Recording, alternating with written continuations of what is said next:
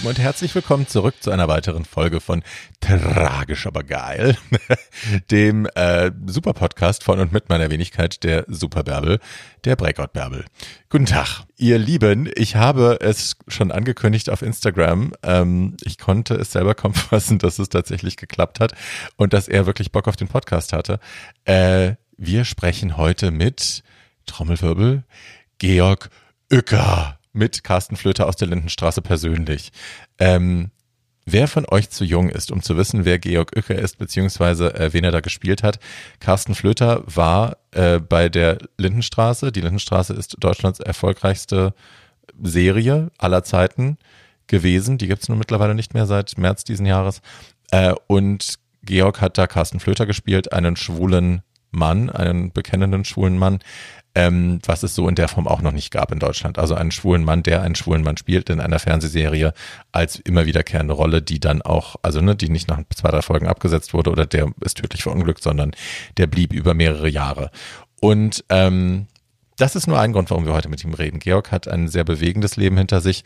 Ähm, hat schon auch sehr früh seine große Liebe an AIDS verloren, leider ähm, wurde kurz danach selber diagnostiziert, Doppeldiagnose HIV und Lymphdrüsenkrebs. Ähm, aber er hat sich aus allem rausgewurschtelt, er hat es immer wieder geschafft, er ist immer wieder aufgestanden äh, und hat, auch wenn man das mit seiner Fernsehfigur nicht so wahnsinnig in Kontakt bringt, in Verbindung bringt, weil man Carsten Flöter, der war so ein bisschen spießig. Ähm, Georg ist so ein Vorreiter auch immer gewesen und hat in seinem privaten und wie er mit der Presse umgegangen ist, mit seiner Infektion, mit all dem, ähm, der hat sich nie geziert. Der ist äh, immer auch kämpferisch voran. Der hat wahnsinnig viel Hate ertragen müssen von besorgten Eltern äh, und den üblichen verdächtigen homophoben Flachpfeifen. Ähm, ja, und deswegen will ich heute auch mit ihm reden. Ich finde ihn sehr toll, ich finde ihn sehr unterhaltsam. Ich habe sein Buch gelesen, über das reden wir gleich auch noch ich habe in der äh, in, im, im Podcast habe ich tatsächlich gesagt, ich hätte es am Freitag gelesen. Das stimmt nicht, ich habe es am Donnerstag gelesen, aber an einem Abend in einem Rutsch durch. Georg Uecker, ich mache dann mal weiter, erschienen im Fischer Verlag. Äh, ich packe einen Link in die Show Notes. So, und jetzt ist es soweit genug gelabert. Ihr Süßen, hier kommt Georg Uecker. Ich freue mich, habt viel Spaß damit. Bussi. Hallo, mein Lieber. Gleichfalls. Geht's dir gut, mein Schatz? Ja, im Prinzip ganz gut. Also auf der Mikroebene, auf der Makroebene würde man sagen, okay, Corona ist echt eine Spaßbremse. Ja. Halt gerade als Freiberufler. Aber ich habe da so eine gewisse Gelassenheit entwickelt und sage mir, ich bleib mal in der Biegung des Flusses sitzen, bis das Elend an mir vorbeischwimmt. Nee, das ist die lustige Variante. Es gibt natürlich auch den ernsthaften Aspekt von vielen Kollegen, aber auch von mir. Hm dass da auch sehr viel Geld verloren geht natürlich. Absolut. Und die Ironie des Schicksals ist natürlich, dass Corona in dem Moment ausbricht, wo die Lindenstraße endet. Das war wirklich so im, im, März. Ich versuche da eine Theorie zu entwickeln. Vielleicht soll ich mal Xavier Naidu anrufen. Irgendeinen bekloppten Zusammenhang, eine Verschwörungstheorie. Aber ähm, ich hatte das ähm, ein bisschen vorbereitet. Ich wusste das ja auch. Ich mache ja auch ganz viele andere Sachen. Mhm. Also als Moderator, als Producer. Ich hatte da schon einiges vorbereitet. Naja, das ist natürlich erstmal verschoben oder gecancelt, weil das fast alles Live-Geschichten sind. Ja. Bühnengeschichten. Ähm, ja, und dann habe ich gesagt, okay, ich bleib mal hier sitzen, ich guck mal und jetzt ähm, schiebe ich das wieder an. ja, aber ich glaube, der Galgenhumor, den musstest du ja auch tatsächlich entwickeln. Du hast ja, ja. wirklich auch schon viel Scheiße in deinem Leben jo. durchlitten und ja. durchlebt, aber auch eben überlebt. Und äh, ja, weiß ich auch aus eigener Erfahrung, dann kann man irgendwann auch relativ gelassen an der Seite stehen, wenn schlimme Dinge passieren. Ja, das Komische ist, dass man so eine Ambivalenz entwickelt. Es ist ja nicht so, dass man nicht Ängste oder Schmerz empfindet oder Trauer, hm. ähm, aber man merkt, es ist nah auch am Komikzentrum liegen kann. Also es gibt äh, auch in der Trauer absurde Situationen, äh, Momente, wo man lacht und wo mhm. ich sage einfach, okay, ähm, ich gehe mal in die Vollen, ich mache es mir irgendwie so nett es geht in dem Moment. Das geht nicht immer, aber ich bin grundsätzlich ein sehr optimistischer Mensch, ein sehr lebhafter Mensch und äh, der Humor kann gerne auch schwarz und dreckig sein. ich habe äh, in dem Moment, wo du zugesagt hast, diesen Podcast zu machen, nochmal danke an Paul Schulz, der das eingetütet hat für mhm. uns oder angestoßen, ähm, habe ich mir natürlich sofort dein Buch bestellt und äh, du hast ein Buch geschrieben. Mhm. Das ist ein wunderschönes Buch, es liegt hier neben mir. Es heißt Georg Oecker, ich mach dann mal weiter, erschienen im Fischer Verlag. Ähm, knapp 300 Seiten, glaube ich. Und äh, ich habe das sofort gekauft und dann an einem Abend, ich hatte nur den Freitagabend noch zur Vorbereitung, Donnerstag kam es an, Freitagabend hatte ich frei, habe mich hingesetzt und habe es in einem Rutsch durchgelesen und das fiel mir gar nicht schwer, muss ich sagen. Vielen Dank, das höre ich gern. Wirklich, tatsächlich war. Ich bin, ja. ähm, bin ein Mensch, der sehr gerne liest, aber ich muss auch sagen, dass meine Konzentrationsfähigkeit in den letzten Jahren so ein bisschen nachgelassen das hat. Das ist das Alter. Naja, es ist auch Social Media und es ist immer, ja, selbst beim Fernsehen noch ein Handy in der Hand zu haben und irgendwas ja. zu spielen und so, äh, gebe ich gerne zu. Ähm, aber bei dem Buch ist es mir gar nicht schwer gefallen, es nicht wegzulegen, sondern ich war wirklich mhm. gefesselt. Und eine Sache, die mir wirklich aufgefallen ist, was du eben auch beschrieben hast, du bist ein grundpositiver Mensch. Du bist ja. Optimist, egal was passiert. Du hast irgendwie immer noch die Hoffnung, dass es besser wird und glaubst auch irgendwie dran. Ja, das ist natürlich manchmal schwierig, wenn du sowas sagst, denken die Leute, boah, der ist aber blöd. Es gibt ja Leute, es gibt Leute, die negieren Sachen, die um, ähm, sind oberflächlich. Mhm. Und ähm, das bin ich nicht, aber ähm, ich habe so eine Lebenslust, eine Lebenskraft. Ich weiß auch nicht genau, wo die herkommt. Äh, manchmal sind Sachen auch größer als die Einzelteile, die man selber wahrnimmt. Mhm. Da gibt es scheinbar auch eine Kraft. Und das ist überhaupt nicht esoterisch gemeint, weil äh, in meinem Leben ist es so extrem rauf und runter gegangen, also auch oben. Mhm. I love my life, also es ist schon gut. Aber der Preis war manchmal sehr hoch und deswegen ist auch der Titel von dem Buch, ich mache dann mal weiter. Mhm. Das ähm, ist so ein bisschen die Devise. Ich mache so lange weiter, wie es geht natürlich. Und ähm, ja, ich sag mal so, den nächsten Atomschlag, den überleben nur Cher, die Kakerlaken und ich. Toll. Würde ich mal sagen. Also da ist irgendeine Zähigkeit in mir. Ja. Und das ist ja nichts, was man herstellen kann. Es gibt Leute, die wenden sich an mich und sagen, hey, wie schaffst du das? Wie machst du das? Und ich sage, ich bin kein Heiler, ich bin kein Esoteriker, ich bin kein Therapeut. Ich kann dir von mir erzählen, hm. aber ich kann dir nicht sagen, machst du das auch so. Hm. Das ist ja völliger Blödsinn. Das hm. ist ja nichts, was ich hergestellt habe. Das ist in mir. Und man kann sich natürlich ein bisschen so positionieren und konditionieren. Aber irgendwie ist das schon immer in mir gewesen, seit ich auf der Welt bin. Ich kann mir schon vorstellen, wenn man das so liest, wenn man deine Kindheit so liest und die Beschreibung deines Elternhauses, dass das schon auch damit zu tun hat, dass deine Eltern wahnsinnig toll gewesen sein müssen, glaube ich. Ja. Ne? Also ja. das ist die allem dir gegenüber sehr offen, sehr bereitwillig immer für alles, was du, wofür mhm. du dich mhm. entschieden hast, wie du drauf warst, mhm. was du gemacht hast. Ähm, wenig Brüche erstmal in den ersten Jahren, so scheint das. Und ich glaube, das kann einen schon auch stärken, dann ja. positiver zu denken. Also Brüche waren, Brüche waren da, aber die kamen von mhm. außen. Mhm. Und meine Eltern waren auch kritisch, wir haben uns auch gestritten. Also es war nicht so eine verlogene Zuckerbäckerwelt, ähm, aber sie waren mir ehrlich mhm. und es war immer grundiert von Liebe. Mhm. Ne? Also auch wenn wir uns zanken oder wenn wir unterschiedlicher Meinung waren, wir waren alle meinungsfreudig. Und äh, das ging hoch her. Aber es war immer auf der Basis, äh, ich liebe dich. Ja. Und das gibt eine unglaubliche Kraft. Und die Brüche, die kamen dann von außen. Äh, meine Mutter ist Norwegerin, mhm. äh, mein Vater Deutscher. Ich äh, kam dann als Kind nach Bonn, in, also in ein Stadtteil, der sehr schön ist, aber alle katholisch. Und ich war nicht getauft. Und meine Eltern waren aus der Kirche ausgetreten ja. und waren linke Akademiker. Ja. Und ähm, ich sprach eine merkwürdige Mischung aus Norwegisch und Bayerisch, weil wir vorher in Lengeries gewohnt hatten und war nicht getauft. Also ich merkte schon früh, ich bin, ich will nicht sagen Außenseiter, aber irgendwie so ein bisschen anders. Mhm. Aber das macht nichts, wenn man einfach sagt, oh Gott, ich bin aber auch so ganz gut mhm. und habe mit denen gespielt. Also ich wurde nicht ausgegrenzt, aber die guckten mich teilweise schon an, als wäre ich ein Alien. Deren Mütter haben immer gekocht und gebacken und geputzt und meine Mutter war in der Uni. Und ähm, das war irgendwie für die eine andere Welt. Und für ja. mich war das selbstverständlich. Ja. Na, ich fand vor allem, dass die Geschichte mit deinem Coming Out zu lesen, und äh, also, das darf man ja sagen, steht im Buch, du bist 62 ja. geboren. Ähm, das ist, wie das verlaufen ist, das wünscht man sich heute noch in vielen Familien, dass das ja. so, so selbstverständlich gehandhabt wird und so ohne Drama und ohne. Völlig. Ohne du bist schlecht, du bist schuld, äh, was haben wir falsch gemacht? Also das war ja genau. nichts davon, das war Gar einfach nichts. nur Liebe, Akzeptanz und jetzt machen wir weiter. Ja, ja, ja, es hat mich äh, wirklich auch gestärkt und wenn man später das so retrospektiv betrachtet, äh, vergisst man vielleicht Dinge. Und das ist das Schöne, wenn man so ein Buch schreibt, dass man gezwungen ist, wirklich sich nochmal zu fokussieren auf damals. Hm. Also was der Engländer Traveling Down Memory Lane nennt. Hm. Wie war das? Und also recherchiert man Fakten und Jahreszahlen. Aber teilweise, ich habe nachts überwiegend geschrieben, hm. weil es dann so ruhig ist. Und dann ist es sehr kontemplativ. Mhm. Und du suchst in deinem eigenen Leben. Und da sind auch Schmerz, schmerzliche Dinge in Erinnerung gekommen. Mhm. Das heißt, ich hatte unglaubliche Kraft von zu Hause, Liebe, kein Problem mit dem Coming Out. Mhm. Aber wir reden davon, dass ich ein 16-jähriger Junge war, ähm, Anfang 1979. Mhm. Und das ist schwer zu beschreiben, wenn man es nicht erlebt hat. Aber ähm, es gab in Bonn einen schwulen Club in der Seitenstraße. Da musste man klingeln.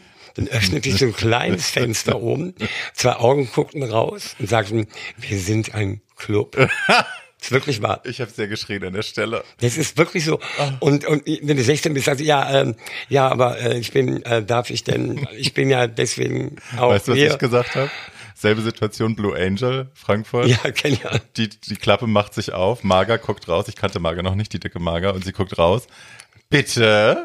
Und ich habe gesagt, einmal Disco bitte. Und dann hat sie sich auch totgelacht und geschrien hinter der Tür. Eben, aber Blue Angel war dagegen äh, Weltklasse. Das war eine Kaschemme in Bonn. Und da stand ich natürlich davor und habe wirklich, trotz dieses Selbstbewusstseins, trotz dieser Liebe, erstmal links und rechts geguckt. Hm sieht mich jetzt jemand? Mhm. Das ist einfach so. Und das vergisst man manchmal. Und deswegen kann ich nur sagen, ähm, das Coming Out ist, glaube ich, heute auch nicht leichter als früher. Man hat mehr Möglichkeiten, klar, das Virtuelle, aber das kann dann auch versauen, wenn man 16 ist. Ne? Wenn mhm. also ein, so ein Schweinerampen Speed-Dating online schickt man ein Foto von deinem Schwanz, pipapo, zack, weg. Wenn du dann 16 bist, wenn du noch nicht so viel Selbstbewusstsein hast, das ist heute nicht einfacher. Das, man kann sich nur ein bisschen mehr ablenken vielleicht. Ich glaube, man findet schneller Leute, die so sind wie man selbst. Also ich glaube, man kommt schneller aus diesem Gefühl der absoluten Einsamkeit raus und dieser Angst, dass es keinen gibt, der so ist. Ja, das, das stimmt. Aber es ist dann anders schwierig, ja. weil alles ein bisschen unverbindlicher ist. Ja, weil das muss man ja erstmal in die Realität transportieren aus Eben. dem virtuellen Bereich. Ich glaube, das ist schwierig. Genau. Und dann ähm, ist da, also ist, ich glaube, das ist anders schwierig. Hm. In meiner Generation war es natürlich so, ich habe nicht gedacht, dass ich der Einzige bin. Ich wusste davon, ähm, ich hatte das im Fernsehen gesehen. Mhm. Meine Eltern hatten mir das bei der Aufklärung auch schon erzählt. Mhm. Also dass bei Sexualität Mann, Frau um Fortpflanzung gehen kann, aber mhm. nicht muss. Und dasselbe gilt für Frau, Frau und Mann, Mann. Mhm. Das haben die mir schon bei der Aufklärung erzählt, vor der Pubertät. Mhm. Es war mir nicht ganz fremd. Aber ich kannte ja keinen. Und es gab niemanden, es gab keine öffentliche Person, außer, sagen wir mal, Rosa von Braunheim. Mhm. Und äh, es war, es war nicht so einfach. Mhm. Du bist dann ja relativ flink auch von Bonn, weil es da eben ein bisschen piefig war, dann nach Köln rüber mhm. und hast da dann sehr schnell auch sehr viele Leute kennengelernt, die man auch heute noch kennt, mit denen du auch heute noch befreundet bist. Also Hella ja. und Cornelia und ja. die Morgenstern und wie sie alle heißen. Ja. Ähm, ist, absurd, ne? Dass man, dass ihr euch so schnell zusammengefunden habt, dieser Kern von denen, die dann auch mhm. über Jahrzehnte quasi die Stadt so am Laufen halten, so ein bisschen. Und ja. auch Deutschland versorgen mit, mit queerer ja. Identität. Also es war damals eine unglaublich vibrierende Szene in Köln.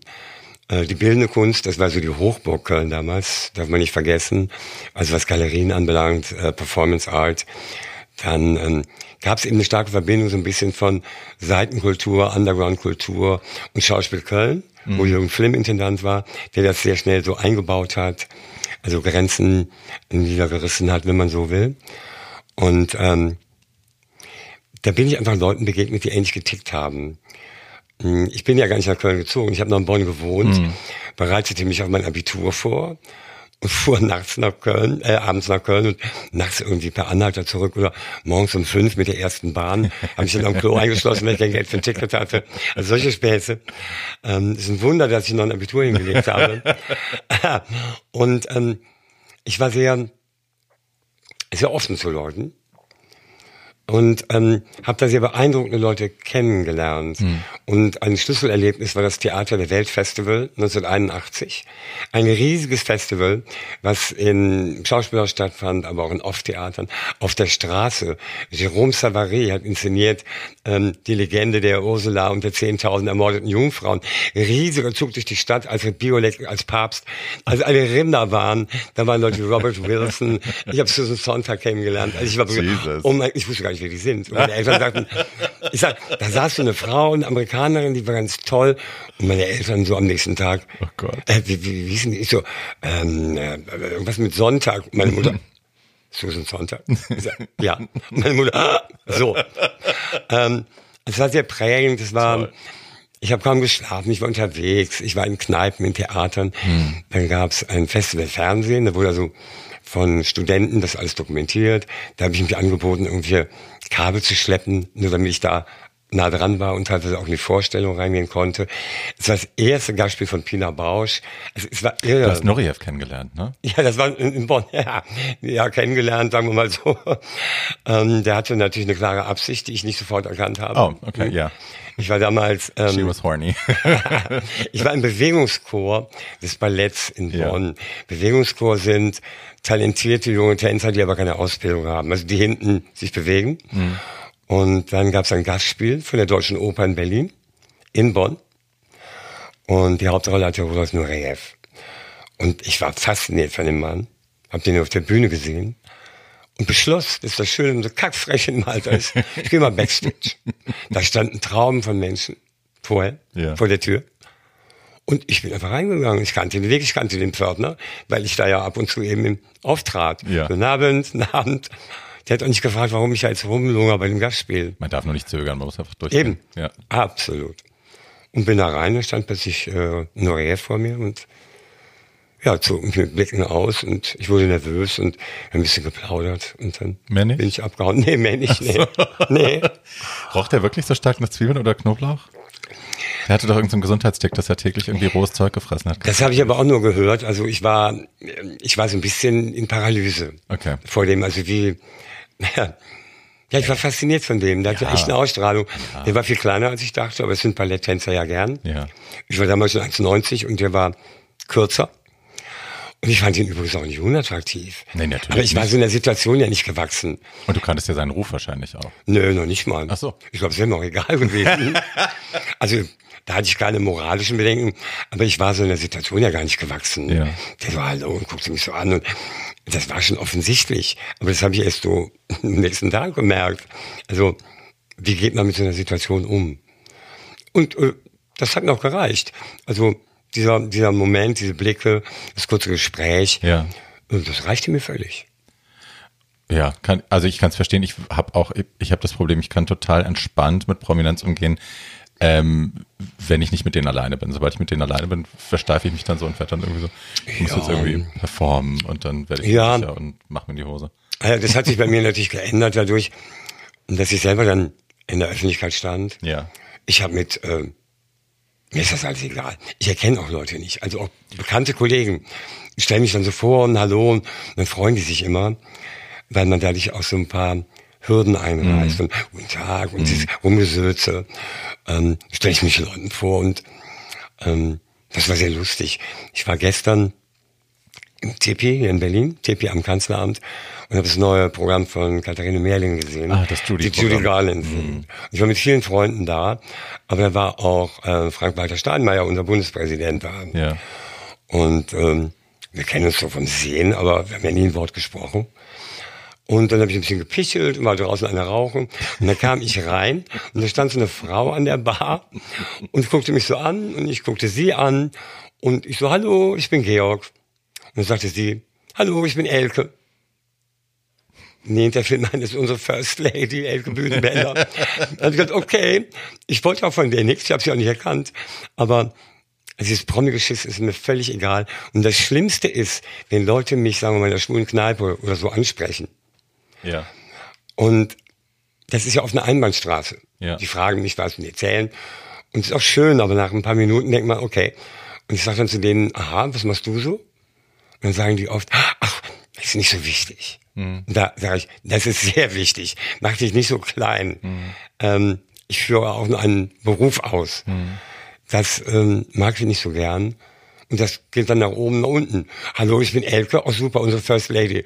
Ein anderer, äh, ich bin nicht wichtig. Ich sage, wie kann ein Mensch von sich sagen, dass er nicht wichtig ist? Ähm, also da, da bin ich äh, non-hierarchisch und spontan. Das finde ich sehr sympathisch. Aber das stimmt auch, so warst du am Telefon mir auch schon. Gleich. Geht eigentlich, ne? machst du? Ja, ja. ja, ja. Wo ich doch immer so zurückhaltend und wortkarg bin. Was hast du? Ich habe mir das Wort aufgeschrieben, da musste ich sehr drüber schmunzeln. Äh, Unterhaltungsfacharbeiter. Äh, Du bezeichnest dich selbst als Unterhaltungsfacharbeiter. Ja, äh, das ist mal entstanden in einem Interview. Ich glaube, es war mit der Frankfurter Rundschau. Ja. Es war ein tolles, langes Interview. Ich sprach über alles, weil ich ja so ein Grenzgänger, Grenzgänger bin. Ja. Zwischen E und U, zwischen On Also und Off. Unterhaltung und Ernst. Ja. Ja, genau. Ähm, aber auch im On sein, also zu sehen auf Bühnen von der Kamera oder im Off. Ja, und dann ähm, hat er mir das Interview zum Gegenlesen geschickt. Und war super, musste auch nichts ändern. Aber dann sagte er, was sollen wir eigentlich da drunter schreiben ähm, bei so Berufsbezeichnung? Steht da unten mal so ein kleiner Kasten. Und er hat ja recherchiert, er war gut vorbereitet. Und dann sagte er, Schauspieler, Moderator, Autor, Producer und so weiter. Ich sage, nein, nein, halt, halt, halt. Die, diese Formulierung kenne ich von Leuten, die können gar nichts. Und Also wer acht Berufe hat, kann keinen von denen richtig. Und ich bin so ein Grenzgänger. Und es gibt eine Schnittmenge. Und ich habe all diese Sachen gemacht, aber nicht alle allein. Ich, ich mag nicht so ein Hybris. Und ähm, er sagt, ja, was müssen wir ja schreiben? Und ich habe einen Moment überlegt und habe dann spontan gesagt, ähm, Unterhaltungsfacharbeiter. Dann ist der kollabiert vor Lachen am Telefon und sagte, sollen wir das wirklich schreiben? Ich sage, geben Sie mir zehn Minuten, ich überlege. und dann habe ich zurückgerufen und habe gesagt, ja. Weil Unterhaltungsfacharbeiter, man soll sich ja nicht selber loben, aber da fand ich mich genial, weil es betont die Arbeit. Es ist wirklich Arbeit. Also nicht dieses, ich bin Influencer, ich bin ein Viva-Flittchen, Ja. sondern es ist Arbeit. Es ist Facharbeit. Man muss schon auch was können. Und es ist Unterhaltung, weil für mich auch, sagen wir mal, ein, ein, ein langer Shakespeare-Abend oder ein Buch von Nietzsche ist für mich auch Unterhaltung. Das ist dann eben äh, Gehirnfutter. Und deswegen nenne ich mich Unterhaltungsfacharbeiter. Hab das dann auch mal schützen lassen. mein Bruder ist Anwalt, also ein Titelschutzanzeiger. 50 Euro war das geschützt. Das sind aber irgendwann mal abgelaufen, dann habe ich es ja nicht mehr verlängert. Also wenn sich jetzt jemand Unterhaltungsfacharbeiter nennen möchte, nur zu. Aber ihr bekommt dann eine E-Mail von mir. Oder vom Anwalt. Genau, von, wie man heute sagt, von meinen Anwälten. Von meinen Anwälten. Man hat ja immer fünf bis sechs Stück. Schatz, du bist dann, also warst in Köln. Ich versuche das jetzt ein bisschen zu rekonstruieren, Ja, weil wir natürlich äh, zur Lindenstraße wollen. Ähm, bist in Köln gelandet, hast dann da sehr berühmte Menschen kennengelernt, damals noch nicht berühmte Menschen kennengelernt, äh, oder beides. Und ähm, hast angefangen, Theater zu spielen, meine Mhm. ich. Ne? Was in der, bei Bockmeier hast du Sachen gemacht, viele. Und ähm, hast aber dann auch so alles angenommen, ne? Du hast Kabel getragen, du hast irgendwie versucht, irgendwie Ja. irgendwie in die Unterhaltungsbranche, in die Fernsehgeschichte irgendwie reinzukommen. Ja, weil mir war damals schon klar, dass ich ein Grenzgänger bin. Ähm, ich löse auf der Bühne zu stehen, Klar mir mal eine von dir. klar. Sei es moderieren, sei es aber auch äh, inszenierte Rollen zu spielen. Aber ich bin so zwischen den Dingen. Also äh, zu ernst für Boulevard, fürs klassische Boulevard, zu flapsig und schrill für, sagen wir mal, klassisches Theater. Das war mir schon klar. Und ich habe dann äh, war eingeschrieben als Student in Köln für Theater, Film und Fernsehwissenschaft, Romanistik und Skandinavistik. Und gleichzeitig angebunden an die Uni Köln ist das älteste unabhängige äh, Studentenuniversitätstheater. Ah. Da haben tolle Leute auch gearbeitet. Jürgen Flemm hat da gearbeitet, also wirklich tolle Leute. Und die haben ähm, ganz viel angeboten, auch an Ausbildung. Also natürlich in Kursform. Ich habe ja Fechten gemacht, Sprechunterricht, ähm, Tai Chi, ähm, äh, Rollengestaltung. War dann nicht mehr so oft bei den theoretischen Fächern natürlich. Und ähm, habe da gespielt, habe da gelernt, habe den Background eben in der Wissenschaft mit drauf geschafft Ja. Und war nachts saufen und Vögeln und weiß der Geier was. Also ich, man hat ja doch eine große Energie. Ähm, und da kamen natürlich dann auch so die ersten Projekte zustande.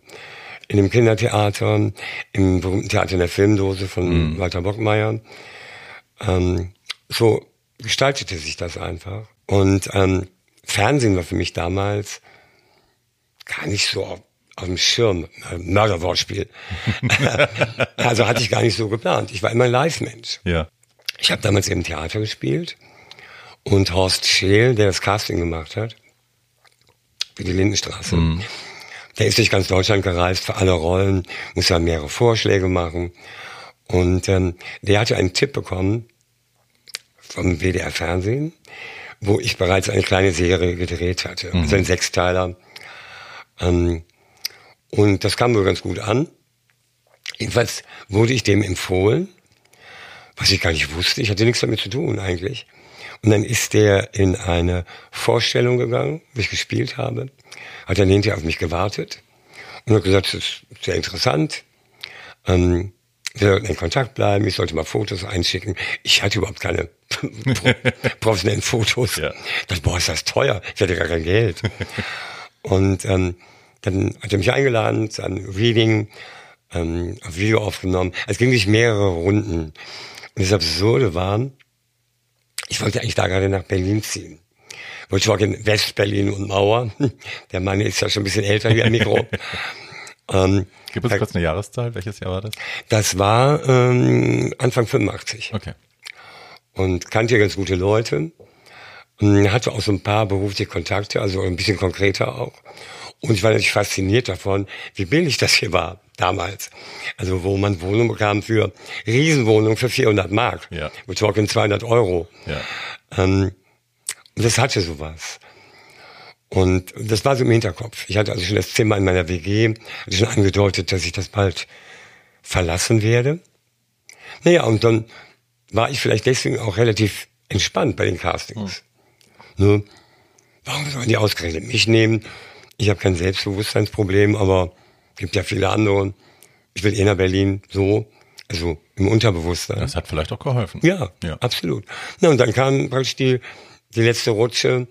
Ähm, Hans Geißendörfer, der Regisseur und Produzent, Erfinder der Serie, lädt mich ein zu einem Casting. Das ist nicht mehr als ein Casting. Der hat auch mit mir gearbeitet.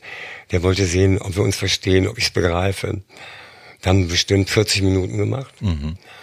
Und danach sagte er, guckte mich so an und sagte, ja, ich würde es gerne mit Ihnen machen. Ich so, ah, man darf nicht vergessen, Jetzt der Mann. Hier sofort. Ja, na, der war, der war ja natürlich ähm, großer deutscher Autorenfilmer. Der war für den Golden Globe nominiert, für den Oscar nominiert. Und ich so, ah, so. Und dann bin ich rausgegangen, habe gedacht, hm, habe mich wieder beruhigt, dachte, na ja, vielleicht sagt er das ja jedem. Hm. Hat aber nicht. Und dann mussten noch Redakteure zustimmen von den ARD-Sendern, vom ORF. Also wirklich, dauerte noch mal ein paar Wochen und dann hatte ich die Rolle. Die Rolle des Carsten Flöter. Genau. Du warst als Carsten Flöter dann tatsächlich der erste schwule Mann, der einen schwulen Mann gespielt hat in einer deutschen Fernsehserie. Das ist richtig, ne? Genau, es gab, es gab so ähm, regionale Serien oder so Nebenfiguren. Aber sagen wir mal, die erste die erste durchgehende schwule Rolle in einer Primetime-Familienserie. Hm. Ja. Bahnbrechend. Bahnbrechend war das. Naja, ist, war, ist ja so, muss man, muss man einfach so sagen. So, und dann fing die Lindenstraße an. Erstmal ein paar Folgen ohne dich, aber wie Alexis Colby bei Denver bist du dann dazu gestoßen? Ja, ein paar Folgen. Nee, nicht ganz. Nee, nicht ganz. Also ich war von Anfang an dabei, aber weil eine Folge eben nur 30 Minuten dauert, ja. wurden die Bewohner des Hauses peu à peu eingeführt. Hm. Konnte ja nicht alle in die ersten Folge reintun. Nee. Das heißt, ich war von Anfang an dabei, tauche aber zum ersten Mal in Folge 6 auf. Okay. Und wie war damals dann, gab es direkt eine Negativreaktion, dass da ein schwuler Charakter gezeigt wird, der nicht äh, von, nee. von Drogen und Scheitern gezeigt nee. wird?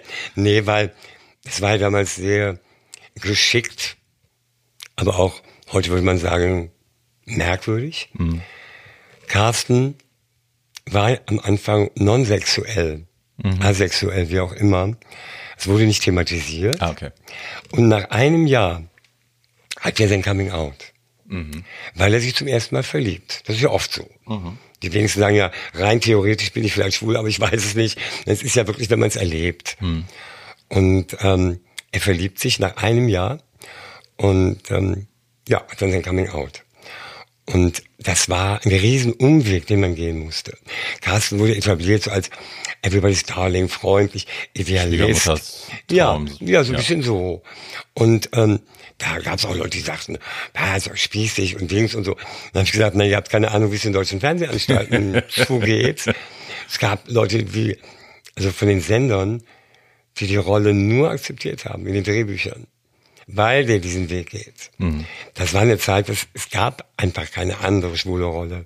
Das heißt, man musste den so einführen als Everybody's Liebling, freundlich, höflich, idealistisch, damit auch Oma Kasulke vom Land den trotzdem noch lieb hat, Mhm. wenn er sein Coming Out hat. Und das war erst nach einem Jahr. Ja, das erlebe ich heute noch, dass es queere Personen im Fernsehen oder im Film ähm, einfacher haben oder in der Unterhaltungsbranche generell, wenn sie nicht bedrohlich sind, nicht sexuell. Genau. Nicht, Und das ist ja immer noch so eine Spießigkeit. Es hat sich, es hat sich quantitativ natürlich sehr viel getan, aber nicht unbedingt qualitativ. Das heißt, wir haben sehr viel mehr queere Bilder ähm, im Fernsehen, in den Medien, aber es sind ja ein völliges Stereotyp. Du musst also jung, knackig, lecker, gesund sein, Werbung verkaufen, ähm, Du darfst nicht zu viel Brüche haben. Du darfst nicht wirklich schräg queer sein. Du darfst nicht dick und alt sein. Du musst auch ein gutes Einkommen haben. Also die zeigen keinen äh, schwulen, dicken Mann, der von Hartz IV lebt. Der findet ja nicht statt. Deswegen glauben die Leute, ach, Schwule sind ja alle immer so hip und modern und urban und Double Income, No Kids und Hallo und Designer-Scheiße. Das ist natürlich ein verlogenes, verschrobenes Bild. Da müssen wir auch echt aufpassen. Es gibt viele Leute, die sagen, so erschleichen wir uns eine Akzeptanz. Sag ich, nein, das tun wir nicht, weil mh, wenn schwule Männer, wir nehmen uns in Designer-Einkaufstüten, irgendwo im Straßencafé sitzen und auch verächtlich auf den Familienvater gucken mit seinen zwei Kindern. Ich, da wäre ich ganz vorsichtig. Pink Money ist echt gefährlich, aber man kann sich eine Akzeptanz nicht erkaufen, wenn man trendy ist und lecker und viel Geld hat. ja, oder indem man sich zu sehr assimiliert, das ist dann ja auch irgendwie Genau. falsch. Genau. Ja. Und ähm, es ist trotzdem ein Fortschritt, dass wir all diese Bilder haben. Weil damals, mir war das gar nicht so klar, dass ich der Einzige bin. Hm. Ich immer so eitel. Ich Ja, ja, so. Es gab, ich hatte nur drei Sender. RTL fing gerade an, aus einer Garage in Luxemburg zu senden. Ja, und die Sendezeiten waren ja auch, die haben ja auch nur von 17 bis 22 Uhr oder so gesendet. Ja, der so früher fing so an, aber nachher kam die Nationalhymne, genau. Ja. Und dann das Testbild. Erklär mal jungen Leuten, was ein Testbild Wir haben ist. früher noch Testbild geschaut. Ja. Und Ja. dann gab's ja Heinz Joachim Kuhlenkampf, der dann das Wort zur guten Nacht sprach. Ja. Und dann die Nationalhymne Testbild aus. Ja. Also, so Opa erzählt von früher, ich möchte betonen, ich bin nur 57 Jahre und nicht 80. ähm, naja, und damals war es eben anders. Ähm, dadurch hat diese Figur eben mehr, stand mehr im Fokus. Ihr habt dann euren, also ich habe den 18.03. aufgeschrieben, 1990, weil das äh, die Nacht war oder der Abend, die Folge, wo ihr euren, es war nicht euer erster Kuss, es war euer zweiter Kuss, aber der erste, der dann für Aufsehen gesorgt hat, der dann äh, du und dein neuer Freund Robert Engel, ihr küsst euch das erste Mal. Und äh, dann gab es einen, ja, einen veritablen Shitstorm, würde man das heute nennen. Ja. Richtig? Es war völlig absurd. Man, man muss das mal historisch einordnen. Wir haben das so drei, vier Monate vorher gedreht, also November 1989. Europa verändert sich, die Mauer fällt. Also es passieren irrsinnige Dinge, die ich mir damals gar nicht hätte vorstellen können. Die Folge wird ausgestrahlt am Sonntag, den 18. März 1990. Das ist der Tag der ersten und einzigen freien Volkskammerwahl in der DDR.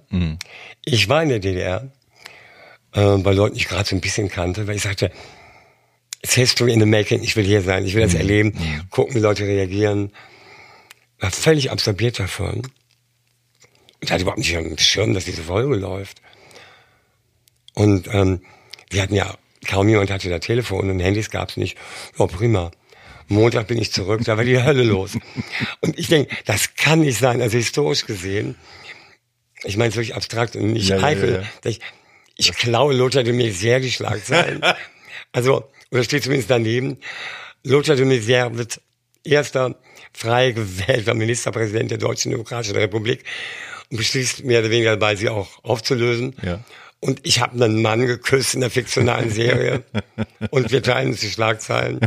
Es war so bekloppt. Und ja, Shitstorm, den Begriff gab es damals noch nicht. Ich möchte nicht wissen, was heute los gewesen wäre im Internet. Hm, Es gab unglaublich viel Schmäh- und Drohbriefe. Das hat natürlich ein größeres Gewicht, weil die mussten da schreiben, Briefmarke zum Post bringen, nicht mal eben. Erfordert mal, eine andere Energie als Ja, als mal schlecht gelaunt, anonym so, so Ja. eine Kacke da reinzuschreiben. Ja.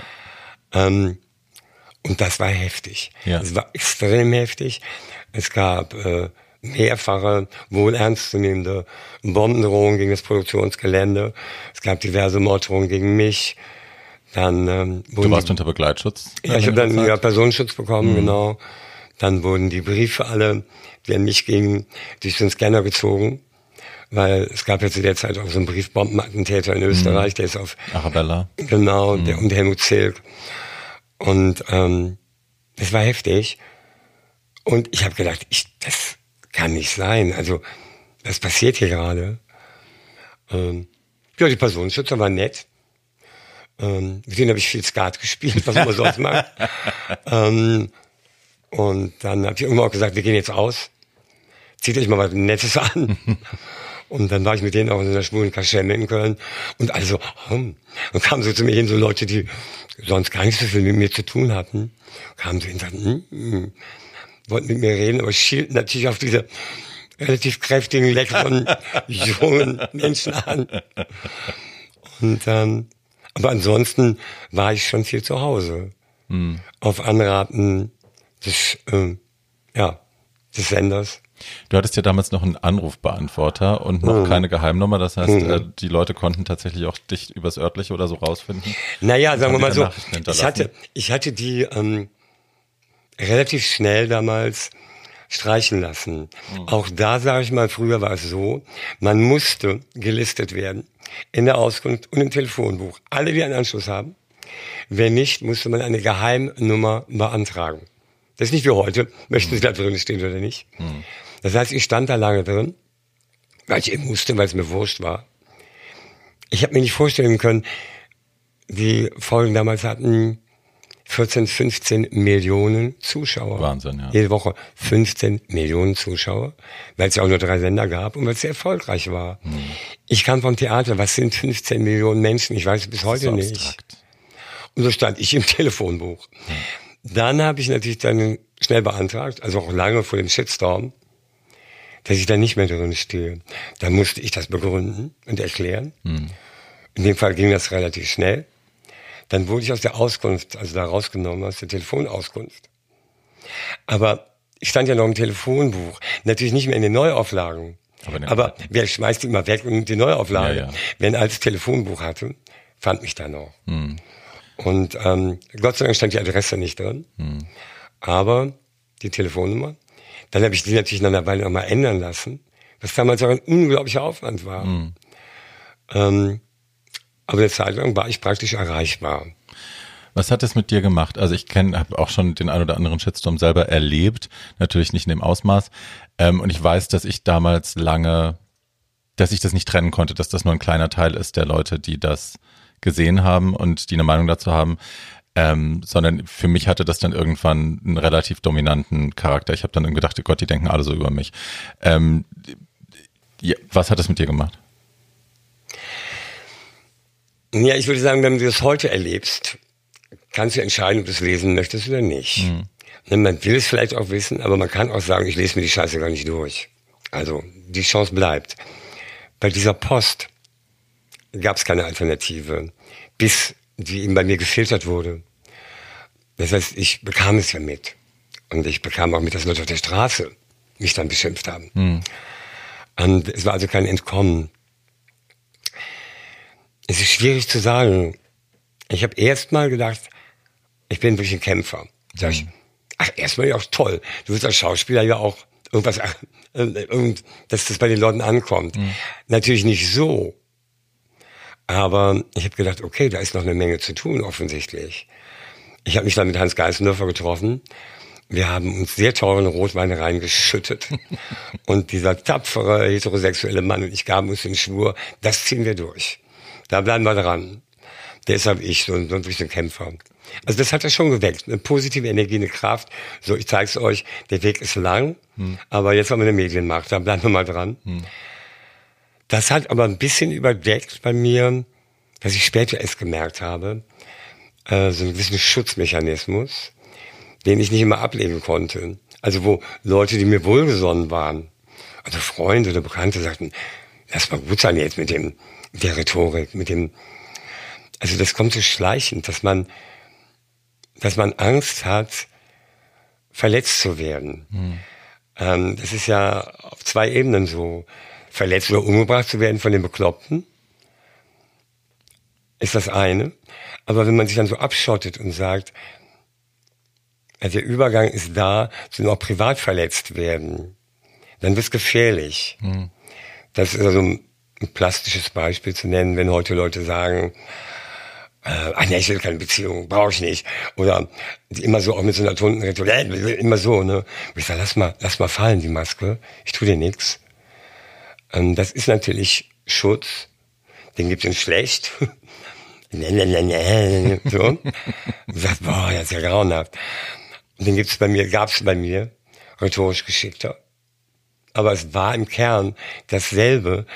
Und ich hatte das vorher eigentlich nicht. Also das hat da so Spuren hinterlassen, dass ich mich ein bisschen so elegant und sehr unterhaltsam, aber überall so ein bisschen geschützt habe. Mhm. Und äh, dann habe ich ja gemerkt und dann kann man ja auch dagegen arbeiten. Aber es war, es hat Spuren hinterlassen. Mhm. Das ist klar. Und es war nicht nur negativ. Es gab ja auch, auch Lob und Komplimente und Unterstützung. Ähm, aber es gerät alles ein bisschen aus der Balance. Ich war auch gar nicht darauf vorbereitet. Ähm, heute haben ja Leute, die noch gar nichts gemacht haben, schon PR-Manager, einen Agenten, noch was. ich hatte gar nichts. Ich bin so naiv da reingegangen. Äh, man konnte gar nicht privat ein Management haben. Das war ein Monopol des Staates. Mhm. Ne? Und äh, niemand hat mich darauf vorbereitet. Mhm. Und schon gar nicht dann auf den Rinderwahn, der dann kam. Mhm. Du warst ja selbst noch nicht öffentlich geoutet, ne? Also die Person, Georg Öcker, die öffentliche Person doch, war. Doch, doch, Ach so. Doch. Also du musst das jetzt war ein paar Jahre vorher. Ach Gott sei Dank. Ja, ja. Nein, nein, nein. Ich habe nie ein Doppelleben geführt. Äh, das war auch nochmal so ein Schritt. Äh, wie mache ich das? Wie vermittle ich das, dass ich auch schwul bin? Ich hatte da eigentlich kein Problem mit. Hm. Aber ich hatte aus Reaktionen erlebt, dass Leute oder sogar Kollegen sagen, ach so, ich sage, nee, nicht ach so. Ich spiele da nicht mich selber. Deswegen spielst du. Ja? Marie-Louise Marian Mutterbeimer hat privat, war die nie verheiratet, die hat kein Kind und ist die Mutter der Nation. Ist eine wilde Maus, die Alte. Ja. ja. So. Und Schauspieler, der auf der Bühne Richard den Dritten spielt, geht nicht notgedrungen, ja. lag durch die Straße und bringt Leute um. Ich habe das nicht so gern. Das war echt, es hat so ein bisschen an meiner beruflichen Ehre mhm. gekratzt. Weil es oft so wie so Augenbrauen hoch, ach, sie sind Ach so, dann nicht das, ach so. Ich hab sie erwischt. No way. Und das war so lustig, weil beim Casting, im ersten Casting, 1985 mit Hans Keistendörfer, hatte man mir zwei Rollen angeboten zum Vorsprechen. Mhm. Also eine war Carsten Flöter, die Rolle, die ich dann angenommen habe. Und das andere war Frank Dressler, der leibliche Sohn des Arztes, der heterosexuell ist. Aber der mir viel näher war. Mhm. Also ein bisschen so, ähm, Hedonist, frech, gut gelaunt, der war mir viel näher.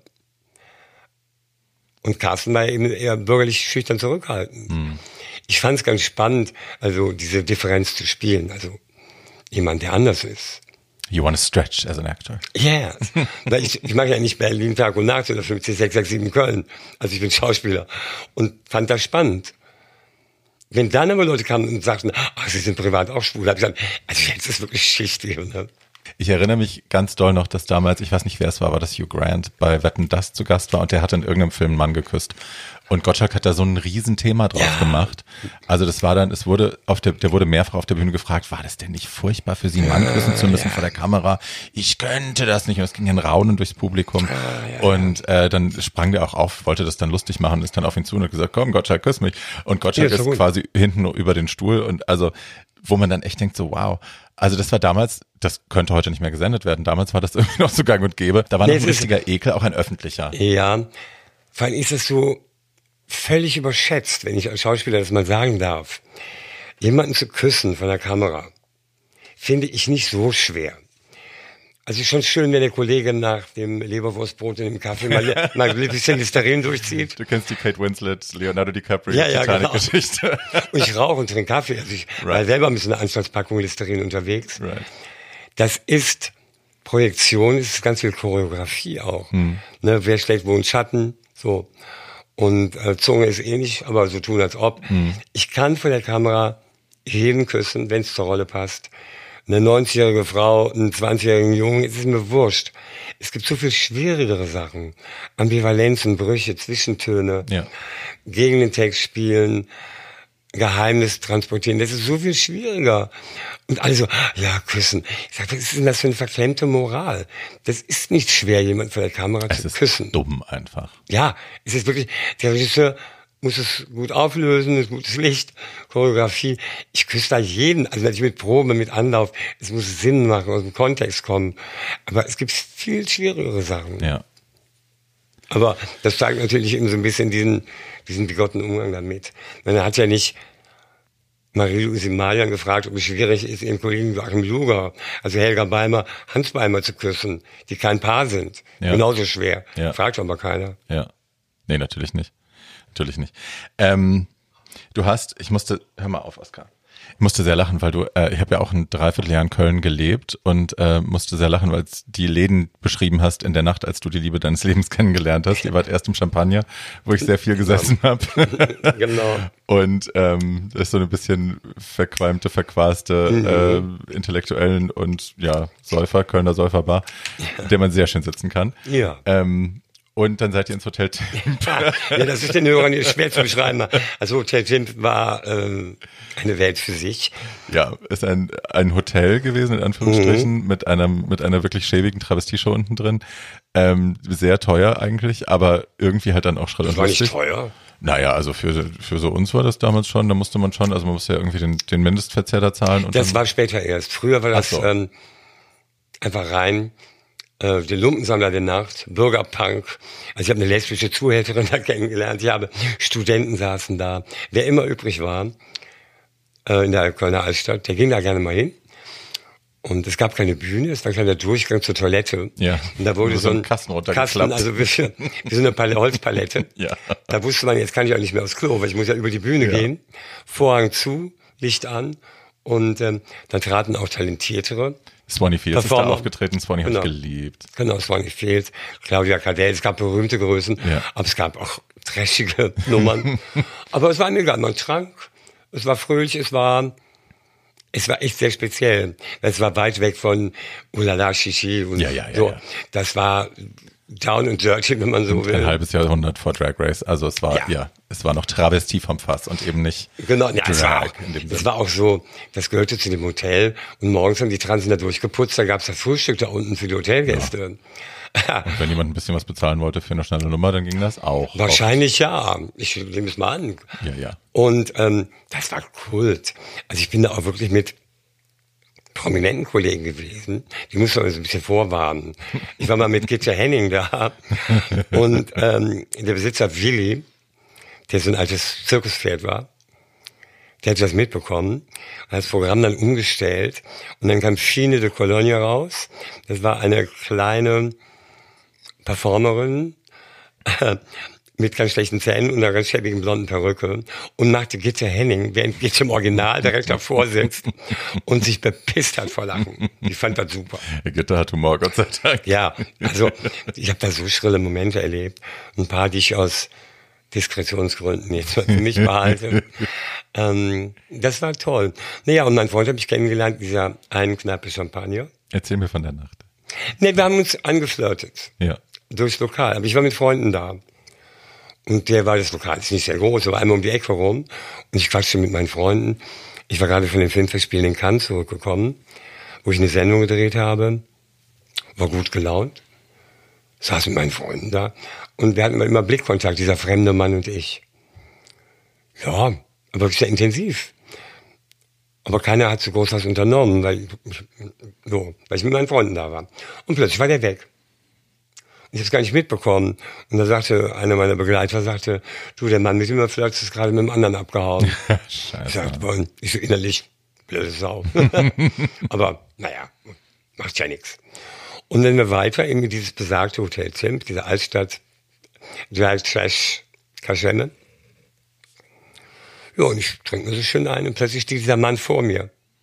In diesem the most unlikely place. Ich sag, nein, Und der steht so vor mir und ich ich sofort auf den zu, freundlich natürlich, ich habe gesagt, so, wo warst du denn jetzt zwischendurch? Und er so, oh sorry, I don't speak German. Ich so, oh, well, how did you find this place? Also wie kommst du denn hier hin ausgerechnet? Und er sagte, ja, ähm, ich wohne oben in dem Hotel. Ich habe mir im Spartakus, ne, also im Gay Guide, den es ja nur in Print gab, Choices. hatte er sich ähm, Gay-Hotels in Köln rausgesucht. Oder Gay-Friendly. Und es war preiswert. Da hat er da oben gewohnt. er hat da eingecheckt und hat sich sehr gewundert. Überall auch unterm Bett so Federn und Pailletten. Ich dachte, aha. Aber er ist dann zurück ins Hotel in der Nacht und wollte nicht auf sein Zimmer und hörte unten Rambazamba, Musik und er wusste ja gar nicht, wo der ist und ging in das Lokal ran und staunte nicht schlecht. Gerade in England, wo du überall Sperrstunden Sperrstunde, Türsteher, die Preise Horror. und hier kommen wir rein, li- lieber nein, komm rein, was ist Kölsch. Und da stand ich und da stand er und so begann es. And then you found love in a hopeless place. Ja, aber wirklich, das singe ich ja immer gern, auch in den unmöglichsten Kneipen. I found love in a hopeless place. Wo ich immer zu den Leuten sage, sing nicht mit, sondern denk drüber nach. Und dann habt ihr, ihr habt euch da kennengelernt und seid direkt, ihr seid nach Hause und habt euch auch direkt verliebt, ne? Das war sofort. Naja, verliebt. Ähm, jein. Also es war ja eine Vorgeschichte, also wenn du ein oder anderthalb Stunden so Augenkontakt und Flirt, aber man weiß ja nicht genau, was es bedeutet. Den nächsten entscheidenden Schritt war eigentlich am nächsten Tag.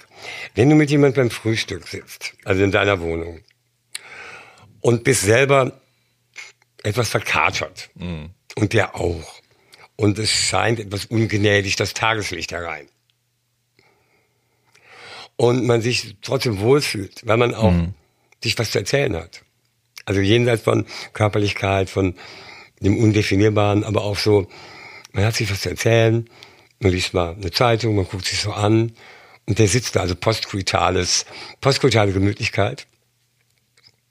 Und da ging schon noch mehr auf an, an Gefühlen.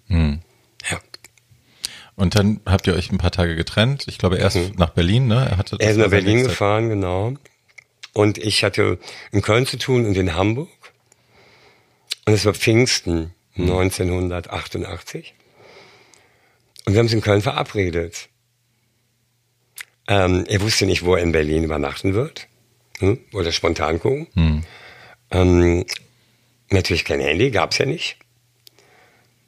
Kein Internet, kein nix. Also war wirklich so, wir gucken uns an, auf Wiedersehen, gute Reise. Wir sehen uns dann äh, fünf, sechs Tage später, also am Pfingstmontag in Berlin. Ich habe dann ein Lokal vorgeschlagen, bis das leicht zu finden. Und für den Engländer Tom's Bar. und liegt an der Ecke und jeder kennt es. Another hopeless place. Genau. Naja, da ich schon viel Spaß. ja, ja, ja, ja. Und ähm, war direkt mal eine Ansage dem Motto, du hast dich in eine Sau verliebt. Da weiß ich schon mal gleich, dass ich nicht im Café Kranzler mit ihm verabredet bin.